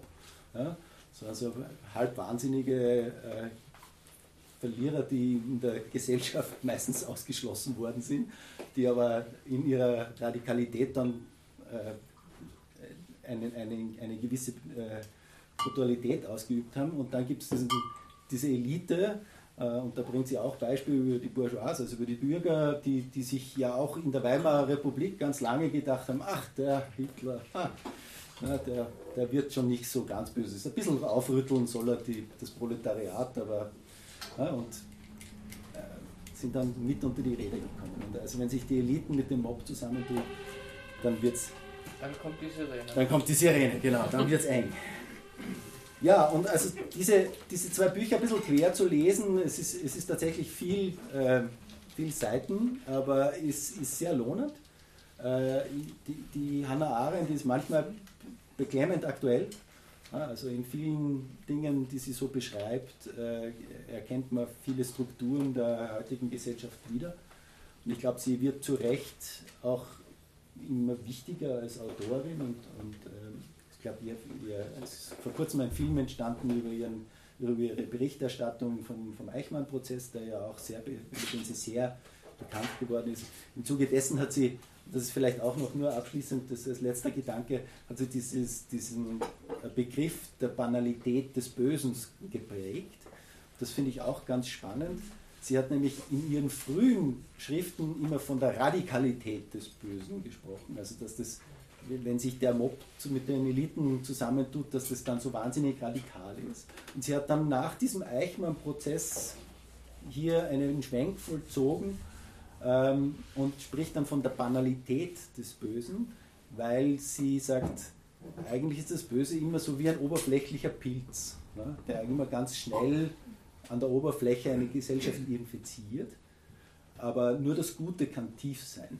Also das ist die Oberflächlichkeit und die Tiefe, die sie da mit dem Gut und Böse identifiziert.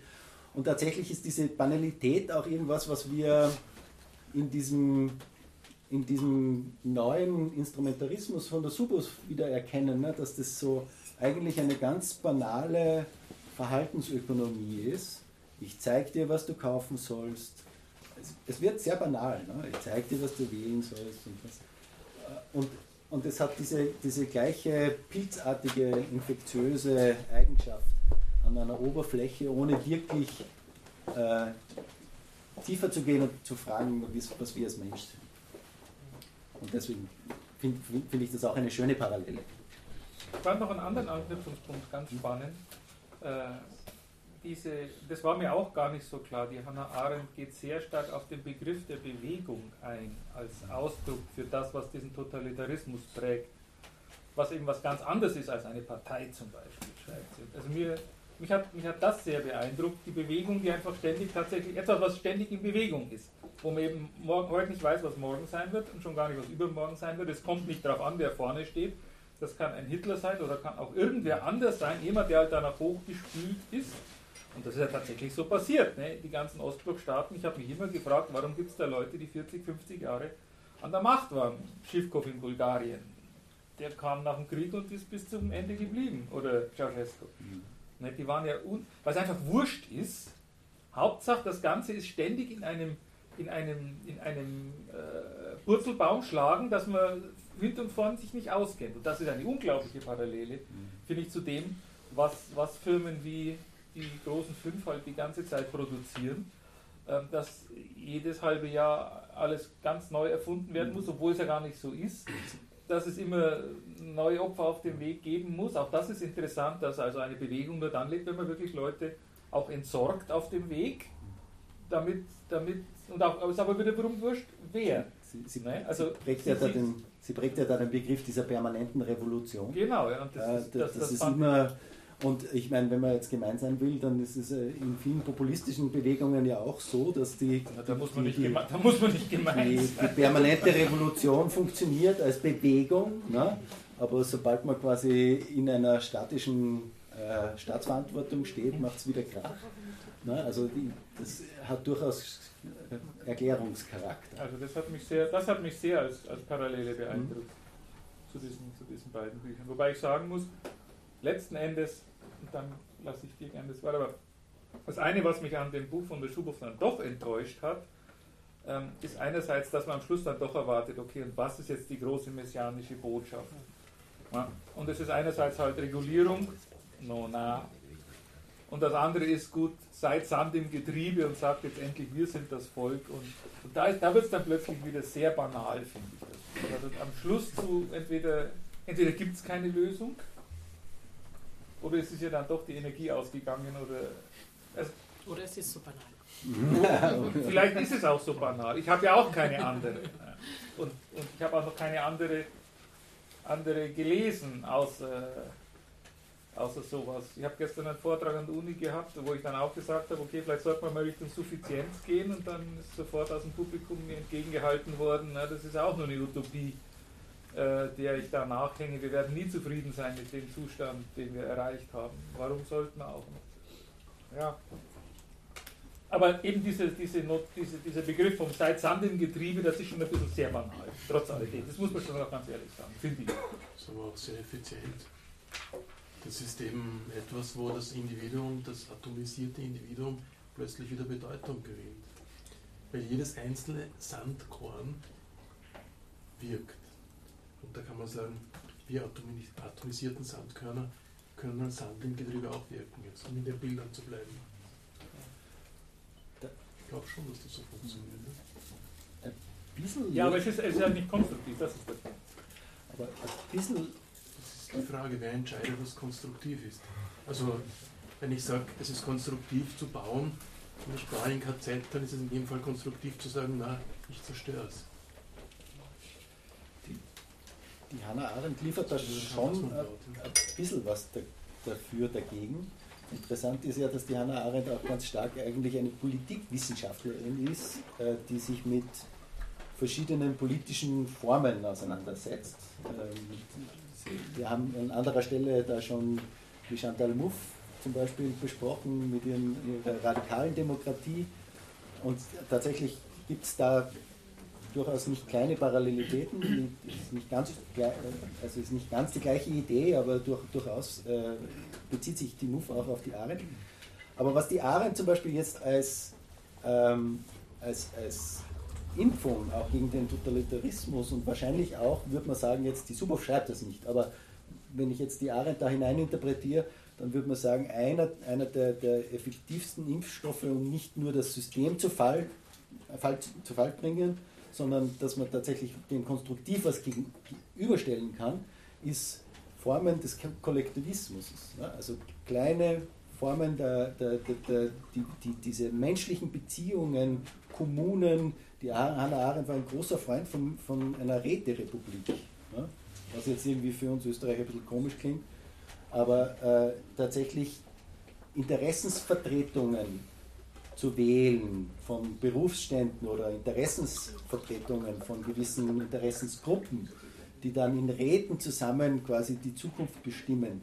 Das sind schon so Gegenentwürfe, die vor allem diese, diese unendliche Atomisierung der Masse verhindern und entgegenwirken. Und ich, also ich habe das aus der Arendt so dagegen gelesen, dass gegen dieses System, das die Subhoff da beschreibt, tatsächlich machen kann, ist, wieder die Menschen wieder zusammenzubringen.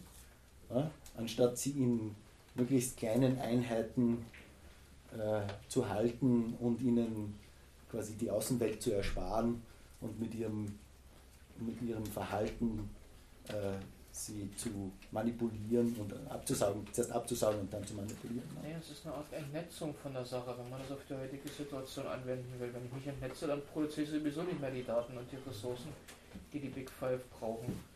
Also wenn man, wenn man einfach ganz klassisch telefoniert oder man sagt, okay, pass auf, wir treffen uns morgen 15 Uhr, passt, okay, da geht man dahin, man hat kein Smartphone mit sich und so weiter. Es geht ja, also ich habe mal gehört, das soll auch so gehen. ich bin alt genug, um das erfahren zu haben. Ähm, aber, Und wie fühlt sich das an? ich bin auch groß geworden. Aber ähm, ich, ich, will das gar nicht, weil das, ich finde das immer ein bisschen gefährlich, dass man da dann ein bisschen technophob werden kann. Ne? Also ich glaube, dass das ein bisschen so zurück auf die Bäume Argument werden kann, äh, dass das vielleicht gar nicht sein muss, sondern die, ich glaube, die spannende Frage vielleicht für, auch für uns alle, die, die darin Technologie machen, ist, wie kann man denn Technologie bauen, die Menschen zusammenbringt und nicht in ihre Silos einsperrt. Und das äh, gibt es Modi von Aber ist das Technologie. genau die Frage, die in den 60er, 70er Jahren mit dem Beginn des Internet gestellt wurde, fortfolgende? Das die ja uns ja dahin geführt haben, wo wir jetzt heute sind mit diesem aber das ist ja auch ganz genau das, was sie historisch wahnsinnig gut belegt, dass diese ersten Ideen, sie, die, sie bringt, ich habe es vergessen, wie das Projekt heißen hat, das erste Smart Home Projekt. Aware. Aware, genau. Äh, wo, wo sie die Visionen des, des ersten Smart Homes quasi historisch nachzeichnet, das tatsächlich eine ganz andere Vision des heutigen Smart Homes ist, nämlich dass dort Privatsphäre herrscht und dass dort die Idee eines Zuhauses, eines Rückzugsgebiets noch drinnen war. Also da war die Erzählung ganz eine andere. Ne? Und es ist ja eigentlich dann erst mit, diesem, mit dieser Idee des Überwachungskapitalismus zu dem Smart Home Narrativ geworden, das wir heute kennen. Also ja, natürlich ist es dasselbe wie in den, zu, zu, zu Beginn dieser technologischen Revolution. Es ist schon beeindruckend, dass sie diese physikalisch orientierte Sprache wählt, also auch das Beschreibungs- das Zitat, was du vorhin vorgelesen hast. Wieder, die ne? Super, genau, der Superflex. Das ist schon beeindruckend für eine Diagnose von heute, dass sich da jemand eine Sprache nimmt, die nach um 1900 Ökonomie klingt. Mhm. So, das klingt zutiefst nach Industrialisierung und zutiefst modern. Wird aber als Überwachungskapitalismus beschrieben. Und das ist schon die Frage, was dann daran eigentlich jetzt wirklich die Überwachung ist. Das ist einfach Nutzen von Ressourcen. Okay, was ist daran neu? Weil wir schleudern die Ressourcen rein, wir lassen uns, wir haben den Joy of Surveillance, wir haben Spaß dran. Das ist wohl tatsächlich irgendwie ein genialer Schachzug, wer auch immer den initiiert hat. Ähm, also dass man heute nicht mehr wie bei Orwell oder wie das in anderen Totalitarismen realhistorisch war, dass man ein riesiges System von Spitzeln braucht. Die Leute machen es freiwillig. Und das ist beeindruckend, wie man sowas hinbekommen hat. Scheint so zu klappen. Ähm, aber ja, gut, es ist halt so, da wird mit den Ressourcen halt umgegangen. Okay, aber was ist darin jetzt die Überwachung? Also wie kann ein Kapitalismus ein Überwachungskapitalismus sein? Vor allem mit einer technomorphen, also mit einer technisch durchdrungenen und Sprache, die so um 1900 feststeckt. Also eigentlich ist eine Terminologie, um die Situation heute zu beschreiben, die die Situation heute überhaupt nicht beschreiben kann. Also ich ich finde, ich find, sie macht gerade terminologisch wahnsinnig gute Arbeit, Begrifflichkeiten zu schaffen. Und der Unterschied, der, der, der Kernunterschied zwischen dieser Industrialisierung, ich glaube, sie hat sogar ein Kapitel drüber, ne? der Unterschied zwischen zur, zur industriellen Revolution Produktion äh, und, und diesem neuen Überwachungskapitalismus. Und der Kernunterschied für mich liegt schon qualitativ darin, dass die Ressource wir sind. Ja?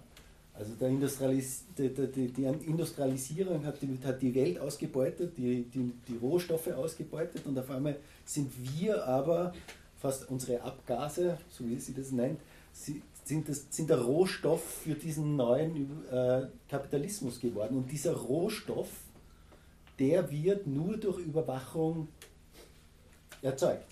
Ja, also der, die, der, man kann so sagen, die Überwachung ist die Minenschaufel des Überwachungskapitalismus. Ja, das ist ja genau der Punkt. Also kann ja, man kann ja sagen, okay, aber was ist daran neu? Denn die Ausbeutung von Arbeitnehmern, von Menschen, das ist ja klassischer Marxismus, also das aufgedeckt wurde im 19. Jahrhundert. Also das heißt, dass eine Arbeitskraft aus, äh, ausgebeutet wird. Dass der Mensch als Ressource, als Rohstoff gesehen wird und dass man dann zum Beispiel Fordismus, Taylorismus, also wird in der Fließbandarbeit standardisiert normiert und damit auch überwacht, quantifiziert. Sie nimmt diese Sprache, diese Beschreibungsform, dieses Menschenbild aus der Zeit und nimmt das, um die Situation heute darzustellen, darzulegen. Ist da nicht die Gefahr dann doch relativ hoch, dass dann Deutungsmuster von vor 100 Jahren heute mit reingespült werden?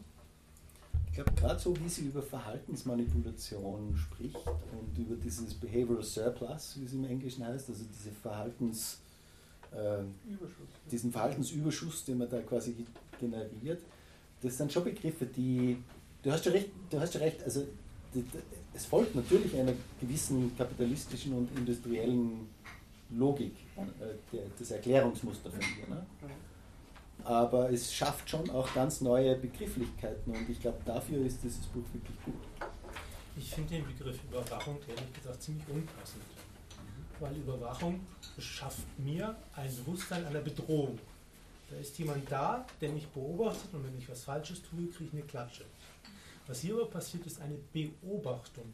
Und das, welche Auswirkungen es hat, dessen werde ich mir ja gar nicht bewusst. Ich steuere ja nicht mehr bewusst mein Verhalten. Hier werden ja teilweise auch Daten erfasst, wo denn jemand einen monetären Vorteil erwirtschaftet, wo du von überhaupt nicht mit, mitbekommst und auch nicht beeinträchtigt bist. Das ist, das ist wirklich ein Selbstwiderspruch von der Logik her. Wenn ich die Leute überwachen würde, dann gäbe es ja gar nichts mehr zu beobachten. Ich will sie ja beobachten, weil sie nicht überwacht sind. Ich will ja wissen, wo die von selber hingehen, um meine Werbung entsprechend zu platzieren, um einzublenden. Hier gibt es auch einen Kaffee, du hast gerade einen Kaffee gesucht, jeder macht whatever. Das ist nicht ganz richtig, weil die Behavioral äh, Modification, also diese, diese Verhaltenssteuerung greift ja dann schon ein. Dieses Nudging äh, ist dann schon. Aber es ist subtil. Ja klar, ist subtil. Überwachung, wenn, wenn jetzt jemand, ein Lehrer neben dir steht und aufpasst, was du tust, bist du dieses Bedrohungsszenarios und der Konsequenzen immer bewusst. Du hast Angst. Wenn du jetzt aber beobachtest, ist wie zum Beispiel ein guter Diener, der seinen Herrn heimlich beobachtet und dementsprechend seine Wünsche erfüllt, da kriegst du das überhaupt nicht mit. Das ist ganz smooth.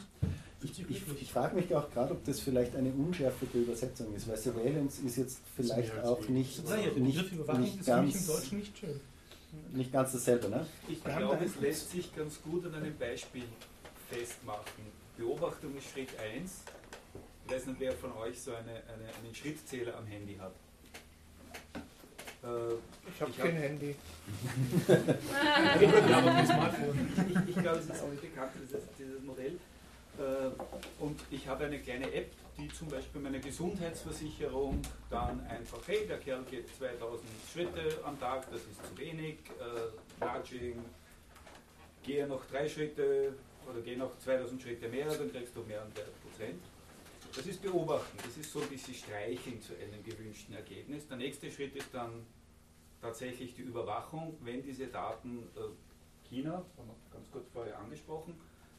Äh, wenn du zu wenig Schritte machst, bist du ein ungesunder Volkskörper, du belastest den Volkskörper und du darfst nicht mehr nach Hause. Also da ist, glaube ich, irgendwo dann der Schritt, nette Beobachtung, bis sie streicheln und der nächste Schritt ist dann, ja, und Angst und wenn du das nicht tust, dann, dann war es das. Ich glaube, da ist ungefähr irgendwie so ein, ein, ein praktisches Beispiel und das, da sind wir heute. Dann sind wir aber nicht mehr bei den Big Five, dann sind wir ja in China, nicht mehr in, in der Westküste USA. Ja, und, und, und wo ist jetzt der Unterschied zwischen privat geführten Streichlern und, das ist eine Frage, wie du das verkaufst. Wir haben ja solche Systeme zum Beispiel in äh, Kfz mittlerweile eingebaut. Kannst du deiner Versicherung hingehen und wenn du dein Fahrzeug monitoren lässt, dann bekommst du einen Vorteil. Es wird also anders verkauft. Es wird dir keine Bedrohung gemacht, sondern es wird ein Vorteil offeriert. Und das ist der psychologische Unterschied zwischen dem Totalitismus und dem Instrumentalismus. Mhm. Es wird richtig schön in Bonbonpapier ja. verpackt.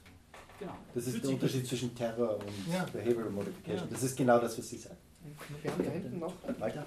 Also der eine Unterschied war bei Subov, dass er sagte über quasi Advocacy uh, Capitalism. Und das ist, wenn die Daten dann hergenommen wird, die Überwachung, aber für die Verbesserung, für das Produkt genommen wird, dem man zustimmt, dann ist alles schön und gut. Und das ist ja die Kritik darunter, glaube ich, von Morozef war, da beschreibt sie das, aber sie kritisiert quasi den Kapitalismus dann nicht spricht dann nicht über, was sie woanders schon davor war, die Machtstrukturen, wie zu den Entscheidungen kommen. Und deswegen läuft das wahrscheinlich das Buch halt oder fehlt halt immer noch, wie kann man dann eine, Gegendarstellung oder eine Gegenerzählung dann bringen. Und das ist aus meiner Sicht, wenn ich es einen richtigen Kopf habe von der Zusammenfassung, das Spannende, mhm. was fehlt. Und nämlich der Advanced Capitalism wird halt nicht äh, irgendwas verändern, sondern das ist halt dann das schöne Apple-Produkt, wo man dann ein bisschen, bisschen mehr Privacy hat als bei den anderen, aber die Daten dann trotzdem noch mit. Sie ist, sie ist schon immer noch eine Ökonomin aus den USA, das stimmt. Ja, sie hat eine Vorgeschichte, wo sie ja. vor zehn Jahren ja noch eine ganz andere ja, ja, Meinung zu dem Das ist nicht ganz unkontroversiell. Das heißt, das ist ja 180 Grad, das muss man auch bedenken.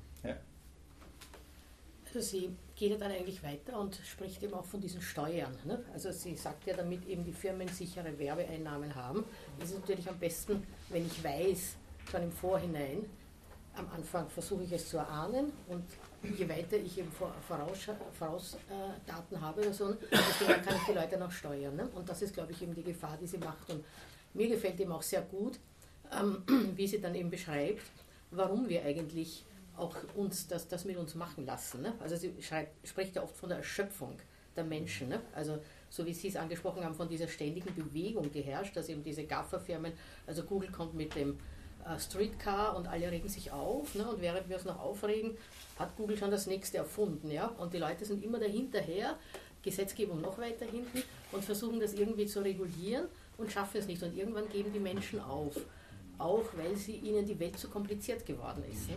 Und das finde ich auch, bringt sie sehr schön und auch sehr erschreckend heraus, dass die Leute irgendwann resignieren und sagen eben, ich kann eh nicht mehr. Und es ist ja ganz praktisch, weil die Welt ist so kompliziert und da sagt mir zumindest jemand, was ich tun soll. Und da habe ich mir dann eben am Schluss dann auch die Frage gestellt, ähm, wie sie dann gesagt hat, die Menschen sollen Sandkörner sein, da habe ich mir dann gedacht, können sie das noch sein, wenn sie eigentlich eh nur mehr so platt sind, weil sie permanent überrollt werden von irgendwelchen neuen Sachen. Ja, das ist die, die alte Frage, also nach der nach Aufklärung. Hab Mut, dich deines eigenen Verstandes zu bedienen und so weiter. Und raus aus, würde man das heute nennen, aus der Komfortzone rauszugehen, mhm. wenn man es ein bisschen hipper formulieren will. Aber das ist dieser, dieser klassische Slogan. Und das ist wahrscheinlich, was der Orwell auch abbildet mit seinen 85% Pros. Also die sind irgendwie ruhig gestellt, aber irgendwie lassen sich auch ruhig stellen. Und, und, und, sie macht dann am Schluss noch so ein bisschen diese aufklärerische Tür auf. Würde ich dir aber recht geben, Peter, dass. Ich meine, das Buch ist eh dick genug. Also, da war ein Kapitel hinten dran, so, aber irgendwie. Ich glaube, sie schreibt schon an nichts.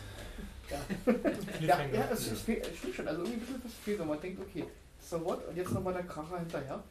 Ähm, klar, Buch ist dick genug, also gibt es nichts zu meckern, aber. Ne, weil, es wird, am Schluss, wird einfach dann schon romantisch. Sie schreibt ja nicht.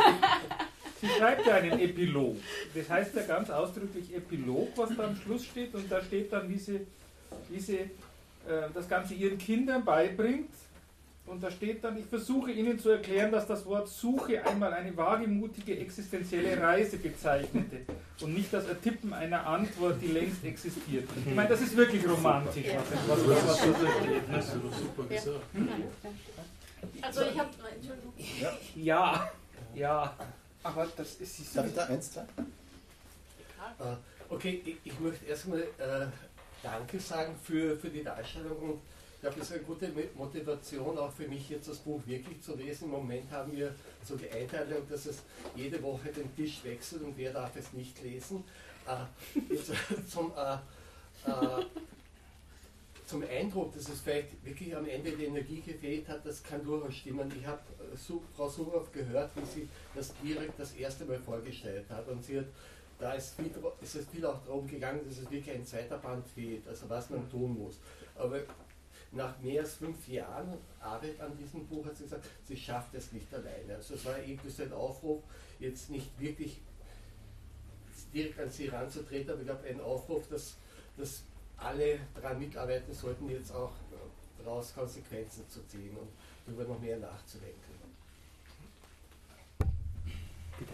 So, also ich weiß nicht, wie ich da anfangen soll. Also ich habe da ein, äh, also von mir eine große Spinne, eine, eine schwarze mit ihrem Netz, also ja, das BBB-Netz.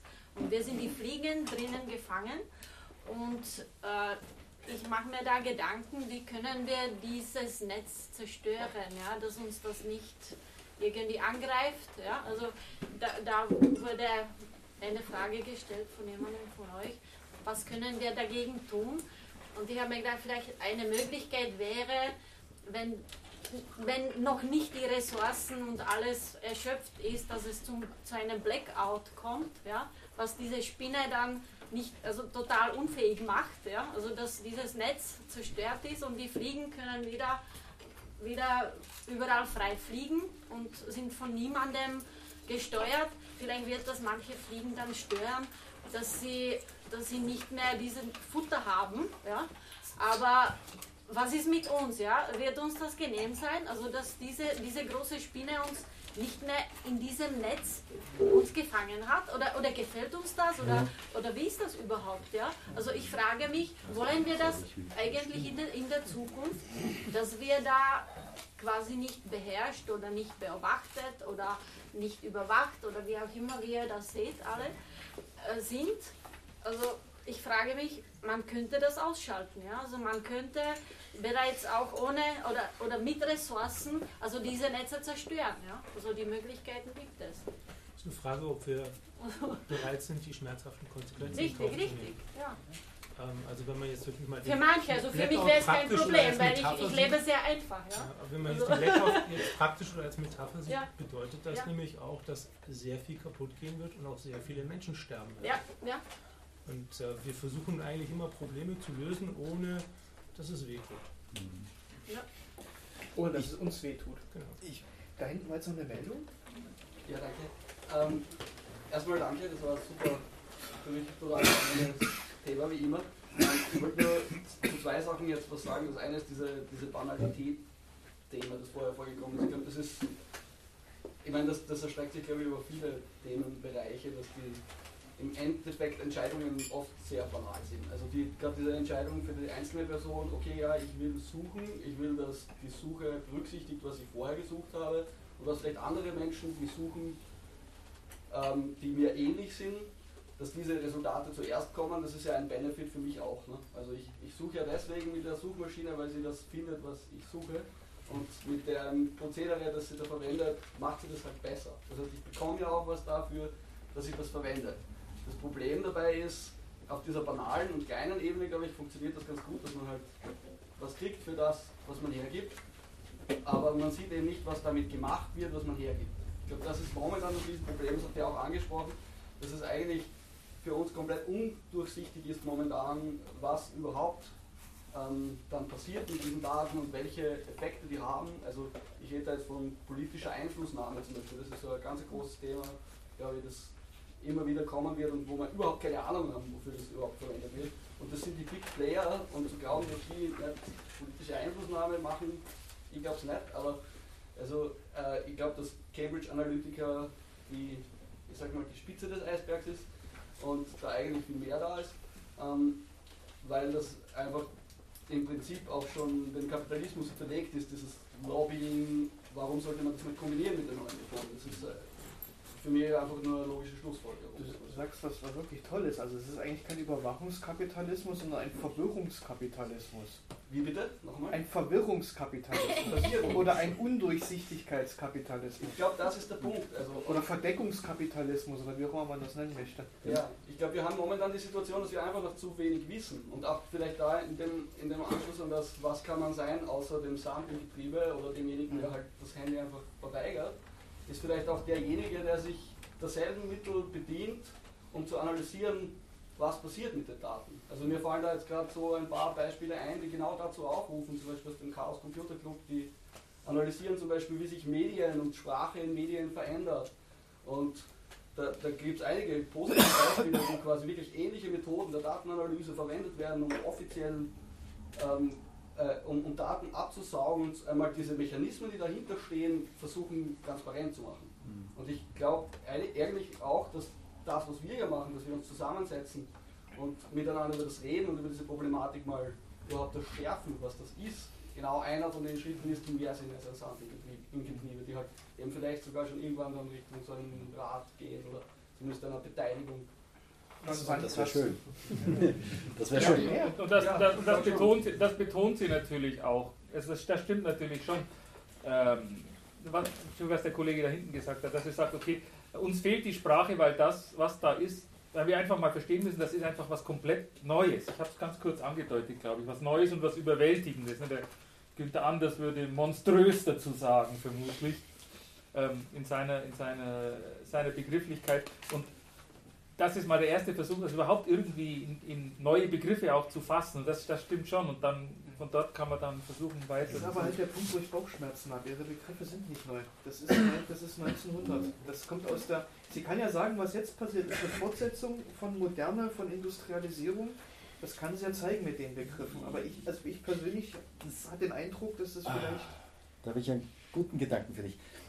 Nicht die Suboff und vielleicht, ja, also vielleicht unterstützt es deine Kritik, äh, sondern eigentlich die Hannah Arendt. Ähm, sagt, dass, dass diese Atomisierung der Gesellschaft der Masse eine Krise der Moderne ist und damit eigentlich schon viel älter als die Digitalisierung ist und auch die totalitären Systeme. Ne? Also dass die Idee dieser individualistischen Gesellschaft eine Krise der Moderne ist, die sich in politischen Systemen dann halt erst manifestiert hat und jetzt auch in diesen wirtschaftlichen Systemen hin äh, manifestiert hat. Ne? Und vielleicht, äh, wir werden hoffentlich in Bälde irgendwann einmal auch den ähm, Armin Nassei lesen, der ein ganz ähnliches äh, Argument macht, dass die, die Digitalisierung eigentlich ein Fort, eine, eine logische Fortsetzung äh, der, der Digitalisierung ist, die aus der Moderne kommt und dass es die Digitalisierung gegeben hat, bevor es Computer gegeben hat. Ne? Das ist eine, eine interessante. Das ist, wenn man ideengeschichtlich ein bisschen zurückspulen will, würde ich sagen, das ist Leibniz. Das ist immer Mitte ja. des 17. Jahrhunderts. Der Klar, hat den Binärcode ne? entwickelt, also 1670er in seinen frühen Schriften. Und Leibniz gilt als der Autor, der mit seinem Konzept der Monade den Gedanken der Individualität, weil du es gerade nochmal betont hast, mit einer Stärke vertreten hat wie kaum anderer Denker. Die Monaden sind hochindividuell.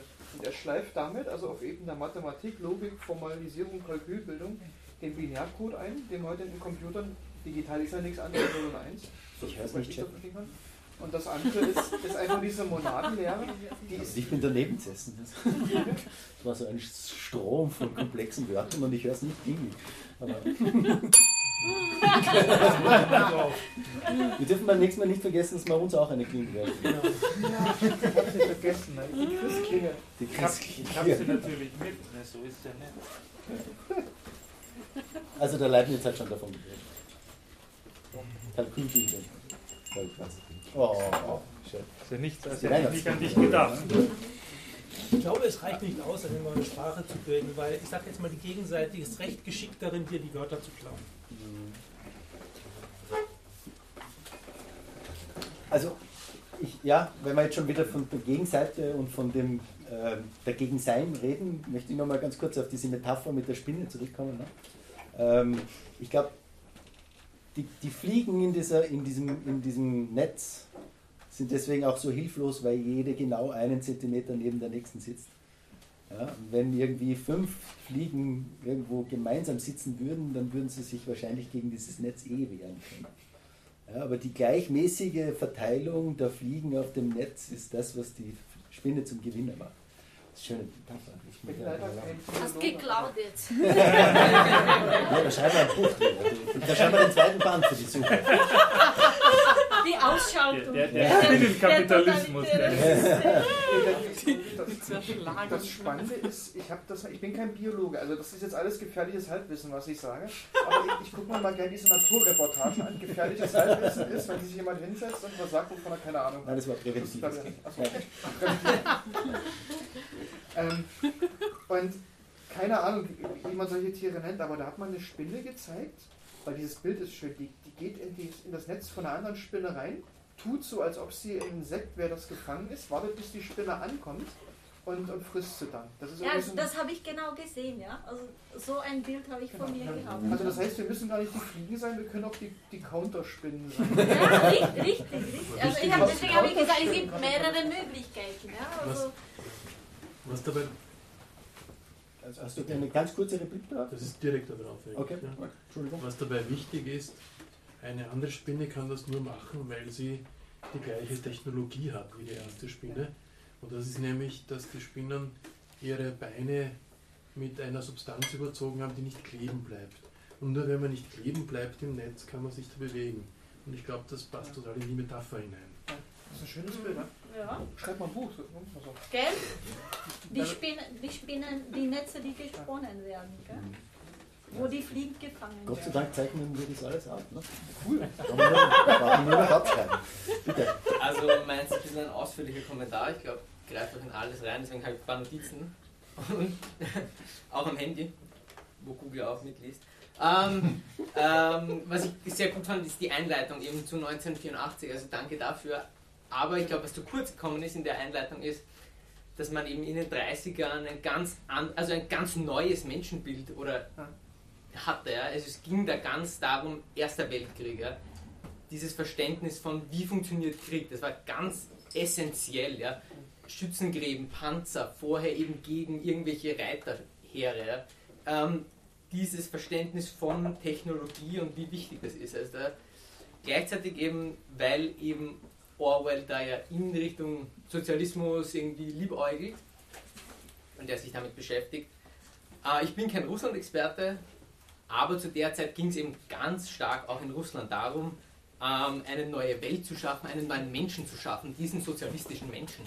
Und ich glaube, das spielt eben auch in dem Buch dann eine ganz wichtige Rolle, weil in diesem Schaffen des neuen Menschen geht es eben darum, eben auch die Uminterpretation von bestimmten Sachen oder eine Schaffung eben einer Identität. Ja. Und das spielt, glaube ich, in dem Orwell eben ganz wichtig eine Rolle. Andererseits, ähm, bis heute ist es so, dass in autoritären Regimen in Asien sowas mit der Geschichtsschreibung bis heute durchgeführt wird. China zum Beispiel. Also da werden, es ist ganz schwer, sich die Geschichtsforschung in China als Chinese durchzuführen, weil eben es eine Umdeutung der Geschichte gibt, die sich eben nicht in so kurzen Abständen wie drei Tagen, aber eben in größeren Zehnjahressprüngen. Ja. Und es gibt lustigerweise eben das Ministry of Truth, das ist ähm, eine Seite im, an, in Anlehnung an George Orwell, eine Seite und da werden Direktive von der Propagandaabteilung oder von dem Zensurministerium, die geleakt sind, die sind geheim, äh, wenn die liegen, dann werden die dort an die Seite geschickt und dann wird dann eben zum Beispiel, keine Ahnung, ganz klar gesagt, in ganz China zum Beispiel darf niemand so und so über das schreiben. Also ist auch wieder so eine, also es, findet sich heute. Und zu dem Buch vom Überwachungskapitalismus, ähm, das erste, diesen, dieses Stadtgespräch kann man nachher im Falter Podcast, für jeden, den es interessiert. Ähm, ich glaube, das Problem ist mal, das Erste, dass es eben, wie angesprochen, dass sie gar nicht ähm, böse Interessen hatten. Aber das Problem einer Monetarisierung von Software, wenn niemand für Geld bezahlt, also für seine Software bezahlt, wo viele Leute daran arbeiten, sieht man ja speziell bei Spielen. Also es gibt kaum Spiele fürs Handy, die bezahlt werden und die machen trotzdem viel Geld mit Spielen und eben dadurch, dass sie eben die User-Daten verkaufen.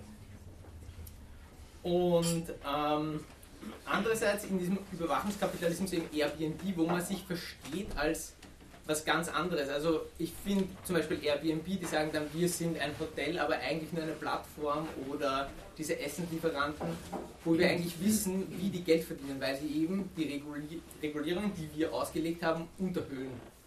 Und das machen sie eben nicht auf der Ebene, wie es eben andere klassische Unternehmen tun, sondern irgendwie versuchen sie da auf einer anderen Ebene das zu unterhöhlen. Und ich glaube, da muss eben die Regulierung nachziehen und das sagt sie ja dann in dem Interview zum Beispiel auch, dass es ganz wichtig ist und dass eben der e- EU da, ähm, glaube ich, ganz federführend ist, obwohl das eigentlich auch sehr hinten nach ist. Unter dem Blindnis der Einäugigkeit. Ja, genau. Ja, der Gedanke mit dem Menschenbild ist natürlich äh, super. Also diese Neutral Objekt oder wie man das genannt hat, an verschiedenen Ansätzen in der Sowjetunion und so weiter, stimmt, das ist typisch für diese, diese Systeme, dass man versucht, den Menschen neu zu schaffen, neu zu denken. Der Orwell beschreibt das ja dramatisch dann halt auch in dem dritten Teil seines Buches, wie es da nochmal eine Gehirnwäsche gibt, bevor es dann dem Ende zugeht. Ähm, das ist ein ganz interessanter Gedanke, weil der uns wieder unmittelbar in die Gegenwart reinwirft. Wir haben ja heute genauso diese, diese Frage, durch Technik induziert, durch die Frage, wie gehen wir mit Technik um, wie tief greifen wir mit Technik in unsere Gefühle ein, in unser Privatleben, aber eben auch in uns selbst. Also diese ganzen Debatten, die es gerade gibt bei, bei Cyborgs und bei Prothetik und so weiter, Bodyhacking, Chip unter die Haut und so weiter. Und da sind wir eigentlich, insofern ist eine ziemlich coole Beobachtung, heute wieder in einer ähnlichen Situation, wie das in den 1920er, 30ern auch war. Wir sind mit neuen Menschenbildern in Folge technischer Fortschritte konfrontiert und der Frage, ja, wie setzen wir die gesellschaftlich um? Haben wir die Menschenbilder, die wir brauchen und brauchen wir die Menschenbilder, die wir haben? Wenn man es mal so formulieren möchte. Und, und dazu passt eigentlich ein Buch, das wir auch schon hier gelesen haben, von Philipp Blom über die zerrissenen Jahre, wo es genau um diese Zwischenkriegszeit geht. Und in diesem Buch beschreibt er das als eine große Ernüchterung des Technologieoptimismus. Ne? Also in der, die Moderne und die Wissenschaft und die Technologie ist die Lösung für all unsere Probleme, die gerade im Ersten Weltkrieg, wo alle äh, mit den Maigefühlen heroisch gegen den, äh, gegen den Feind gezogen sind und, und ihren heroischen Tod am Schlachtfeld erwartet haben und dann aber ich glaube, da ist eine Zahl drinnen gestanden, ich kann mich nicht mehr genau erinnern, ich glaube 80 Prozent aller Soldaten haben nie einen Feind gesehen im Ersten Weltkrieg. Weil die, 9 von 10 Oder 9 von 10 oder so in der Größenordnung. Ne? Also die haben nie ein Gegenüber gesehen, sondern die sind elendiglich an Senfgas in ihren äh, Schützengräben äh, äh, zugrunde gegangen.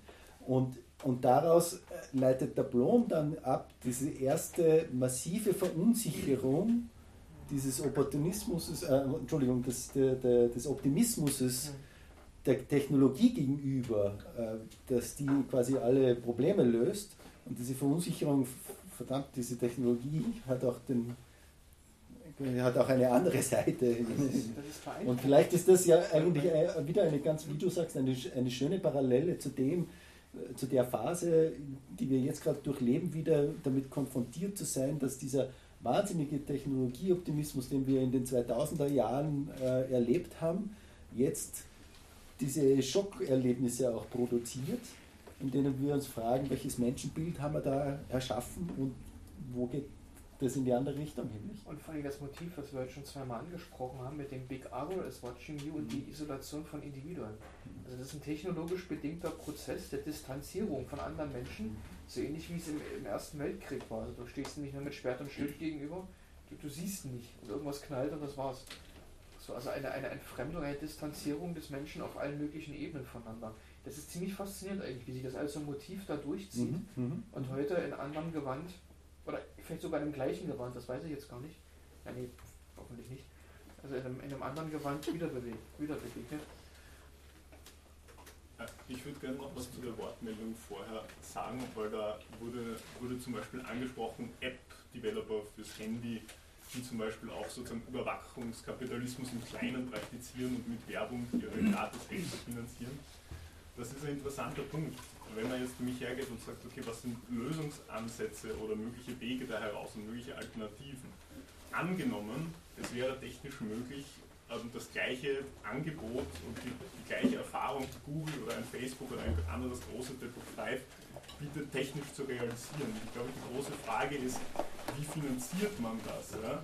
Wie finanziert man das, ohne in die gleiche Falle zu tappen, äh, wie in dem Buch Überwachungskapitalismus äh, geschildert ist, in die Google getappt ist, die zuerst, wenn man dem Buch folgt, am Anfang ihrer Startup-Phase auch eine gewisse Abneigung gegenüber Werbung gehabt haben und dann aus finanzieller Not und dem, dem, dem Entdecken dieses Verhaltensüberschusses hineingeschlittert sind in die, in die personalisierte Werbung, ähm, immer mehr und immer mehr.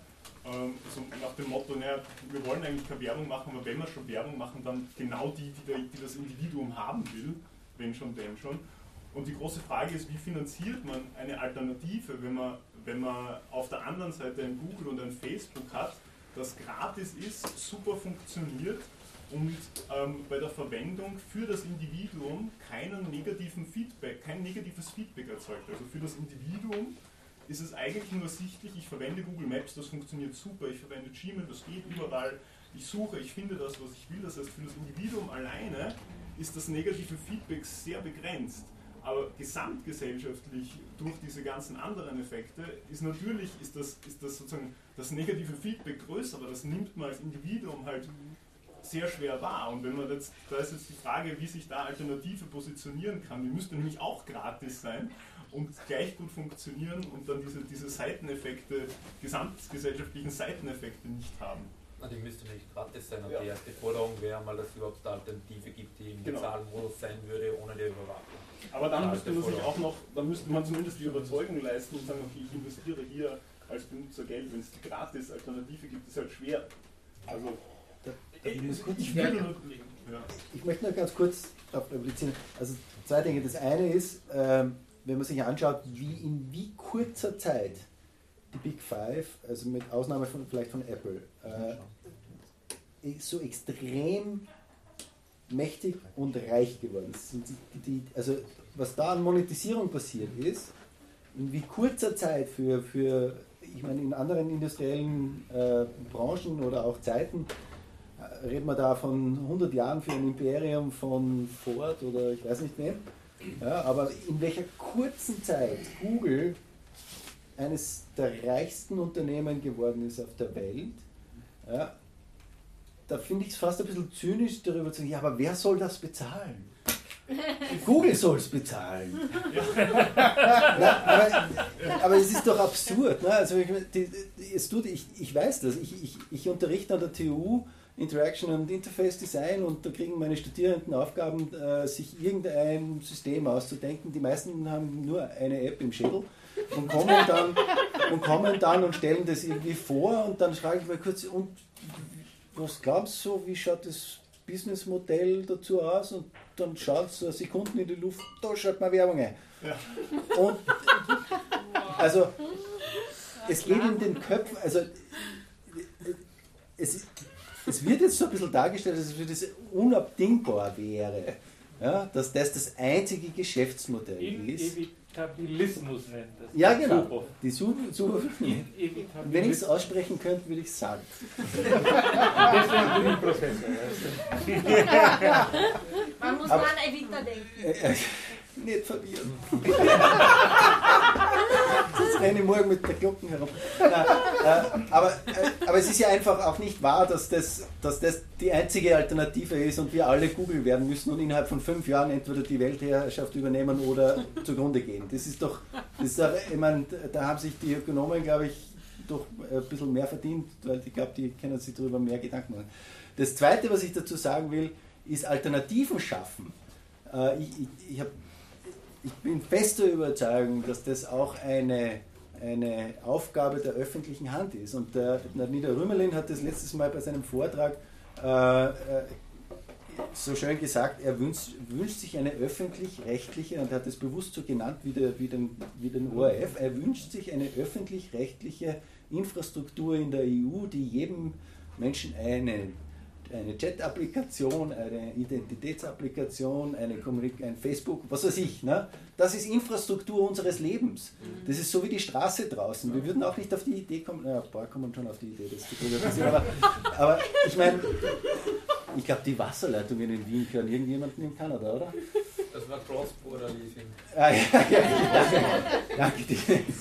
Ja, also natürlich kommen wir ein paar auf diese irrwitzige Idee, aber, aber natürlich ist es Aufgabe einer Öffentlichkeit, solche Alternativen zu schaffen, äh, die so essentielle Infrastruktur anbieten, wie es die digitale Infrastruktur heute für uns ist. Ich meine, jetzt betreibt der amerikanische äh, Präsident Politik über Twitter und Twitter kehrt irgendwen. Ich meine, das ist ja. Sind wir aber beim grundlegenden Problem, denn Steuern sehen wir nicht als eine Investition an in diese Infrastruktur, die uns was zurückliefert, sondern jeder versucht Steuern zu vermeiden. Ich, nur um da zu vermeiden, dass ich da ein.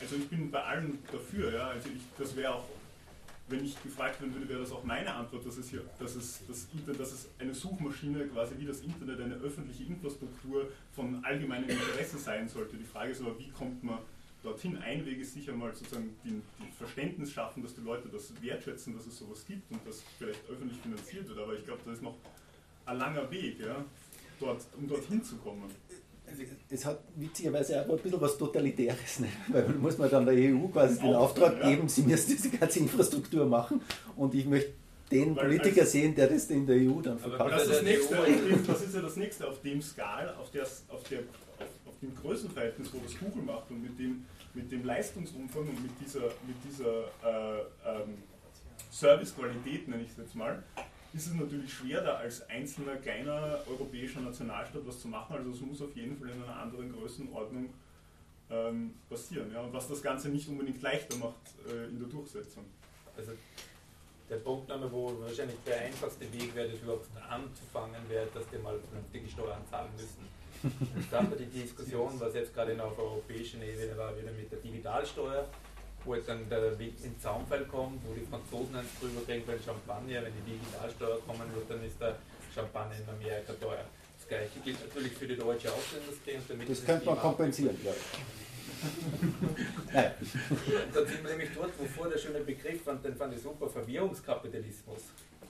Und den haben wir ja schon. Also das, da, gibt's, da ist mir dann eingefallen von Adam Curtis, dieser Non-Linear Warfare ich weiß nicht, wer die, die Dokumentation gesehen hat, zu der man Stimmung sehen will, aber Hypernormalization ist super. Und das, was nicht angesprochen wird in dem Moment, okay, man hat jetzt quasi die Beobachtung, aber das viel schlimmer ist dann, wie jetzt dann quasi auf der Skala die genaue Programmierung in dem Sinn geht, wo man Leute halt von der Interaktion mit Geräten äh, abzockt.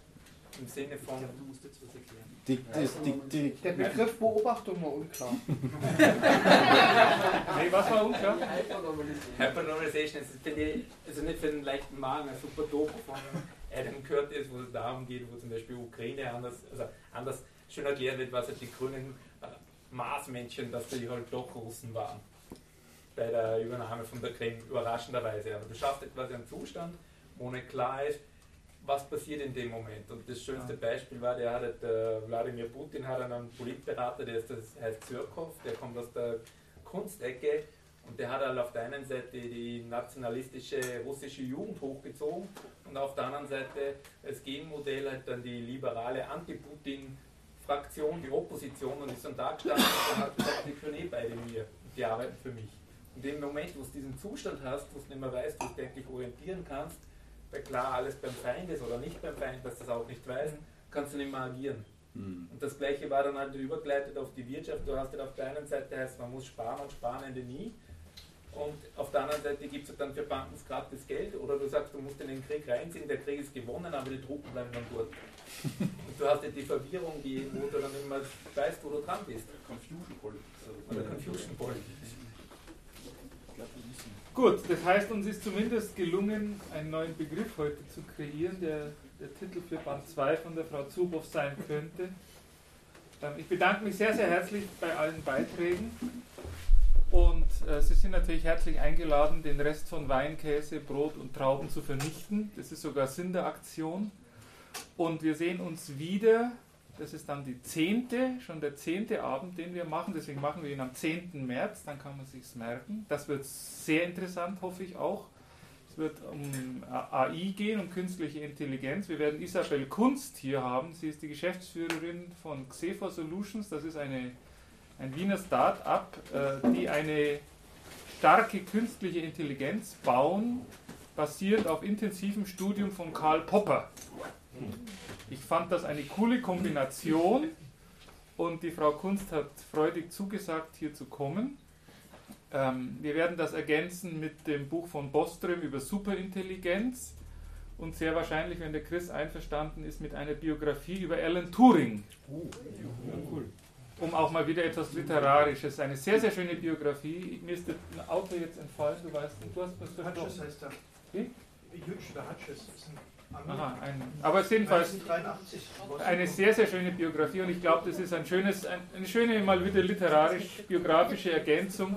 Die Diskussion wird sicher interessant, weil wenn das stimmt, was die Frau Kunst gebaut hat, dann ist das wirklich super spannend.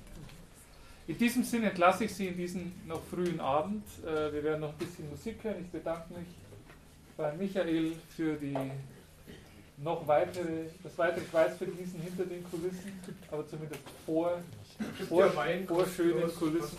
Ich bedanke mich beim Chris und ich bedanke mich bei Ihnen allen fürs Kommen. Denken Sie an das Buch, das ich jetzt hinten hinlege und haben Sie noch einen schönen Abend.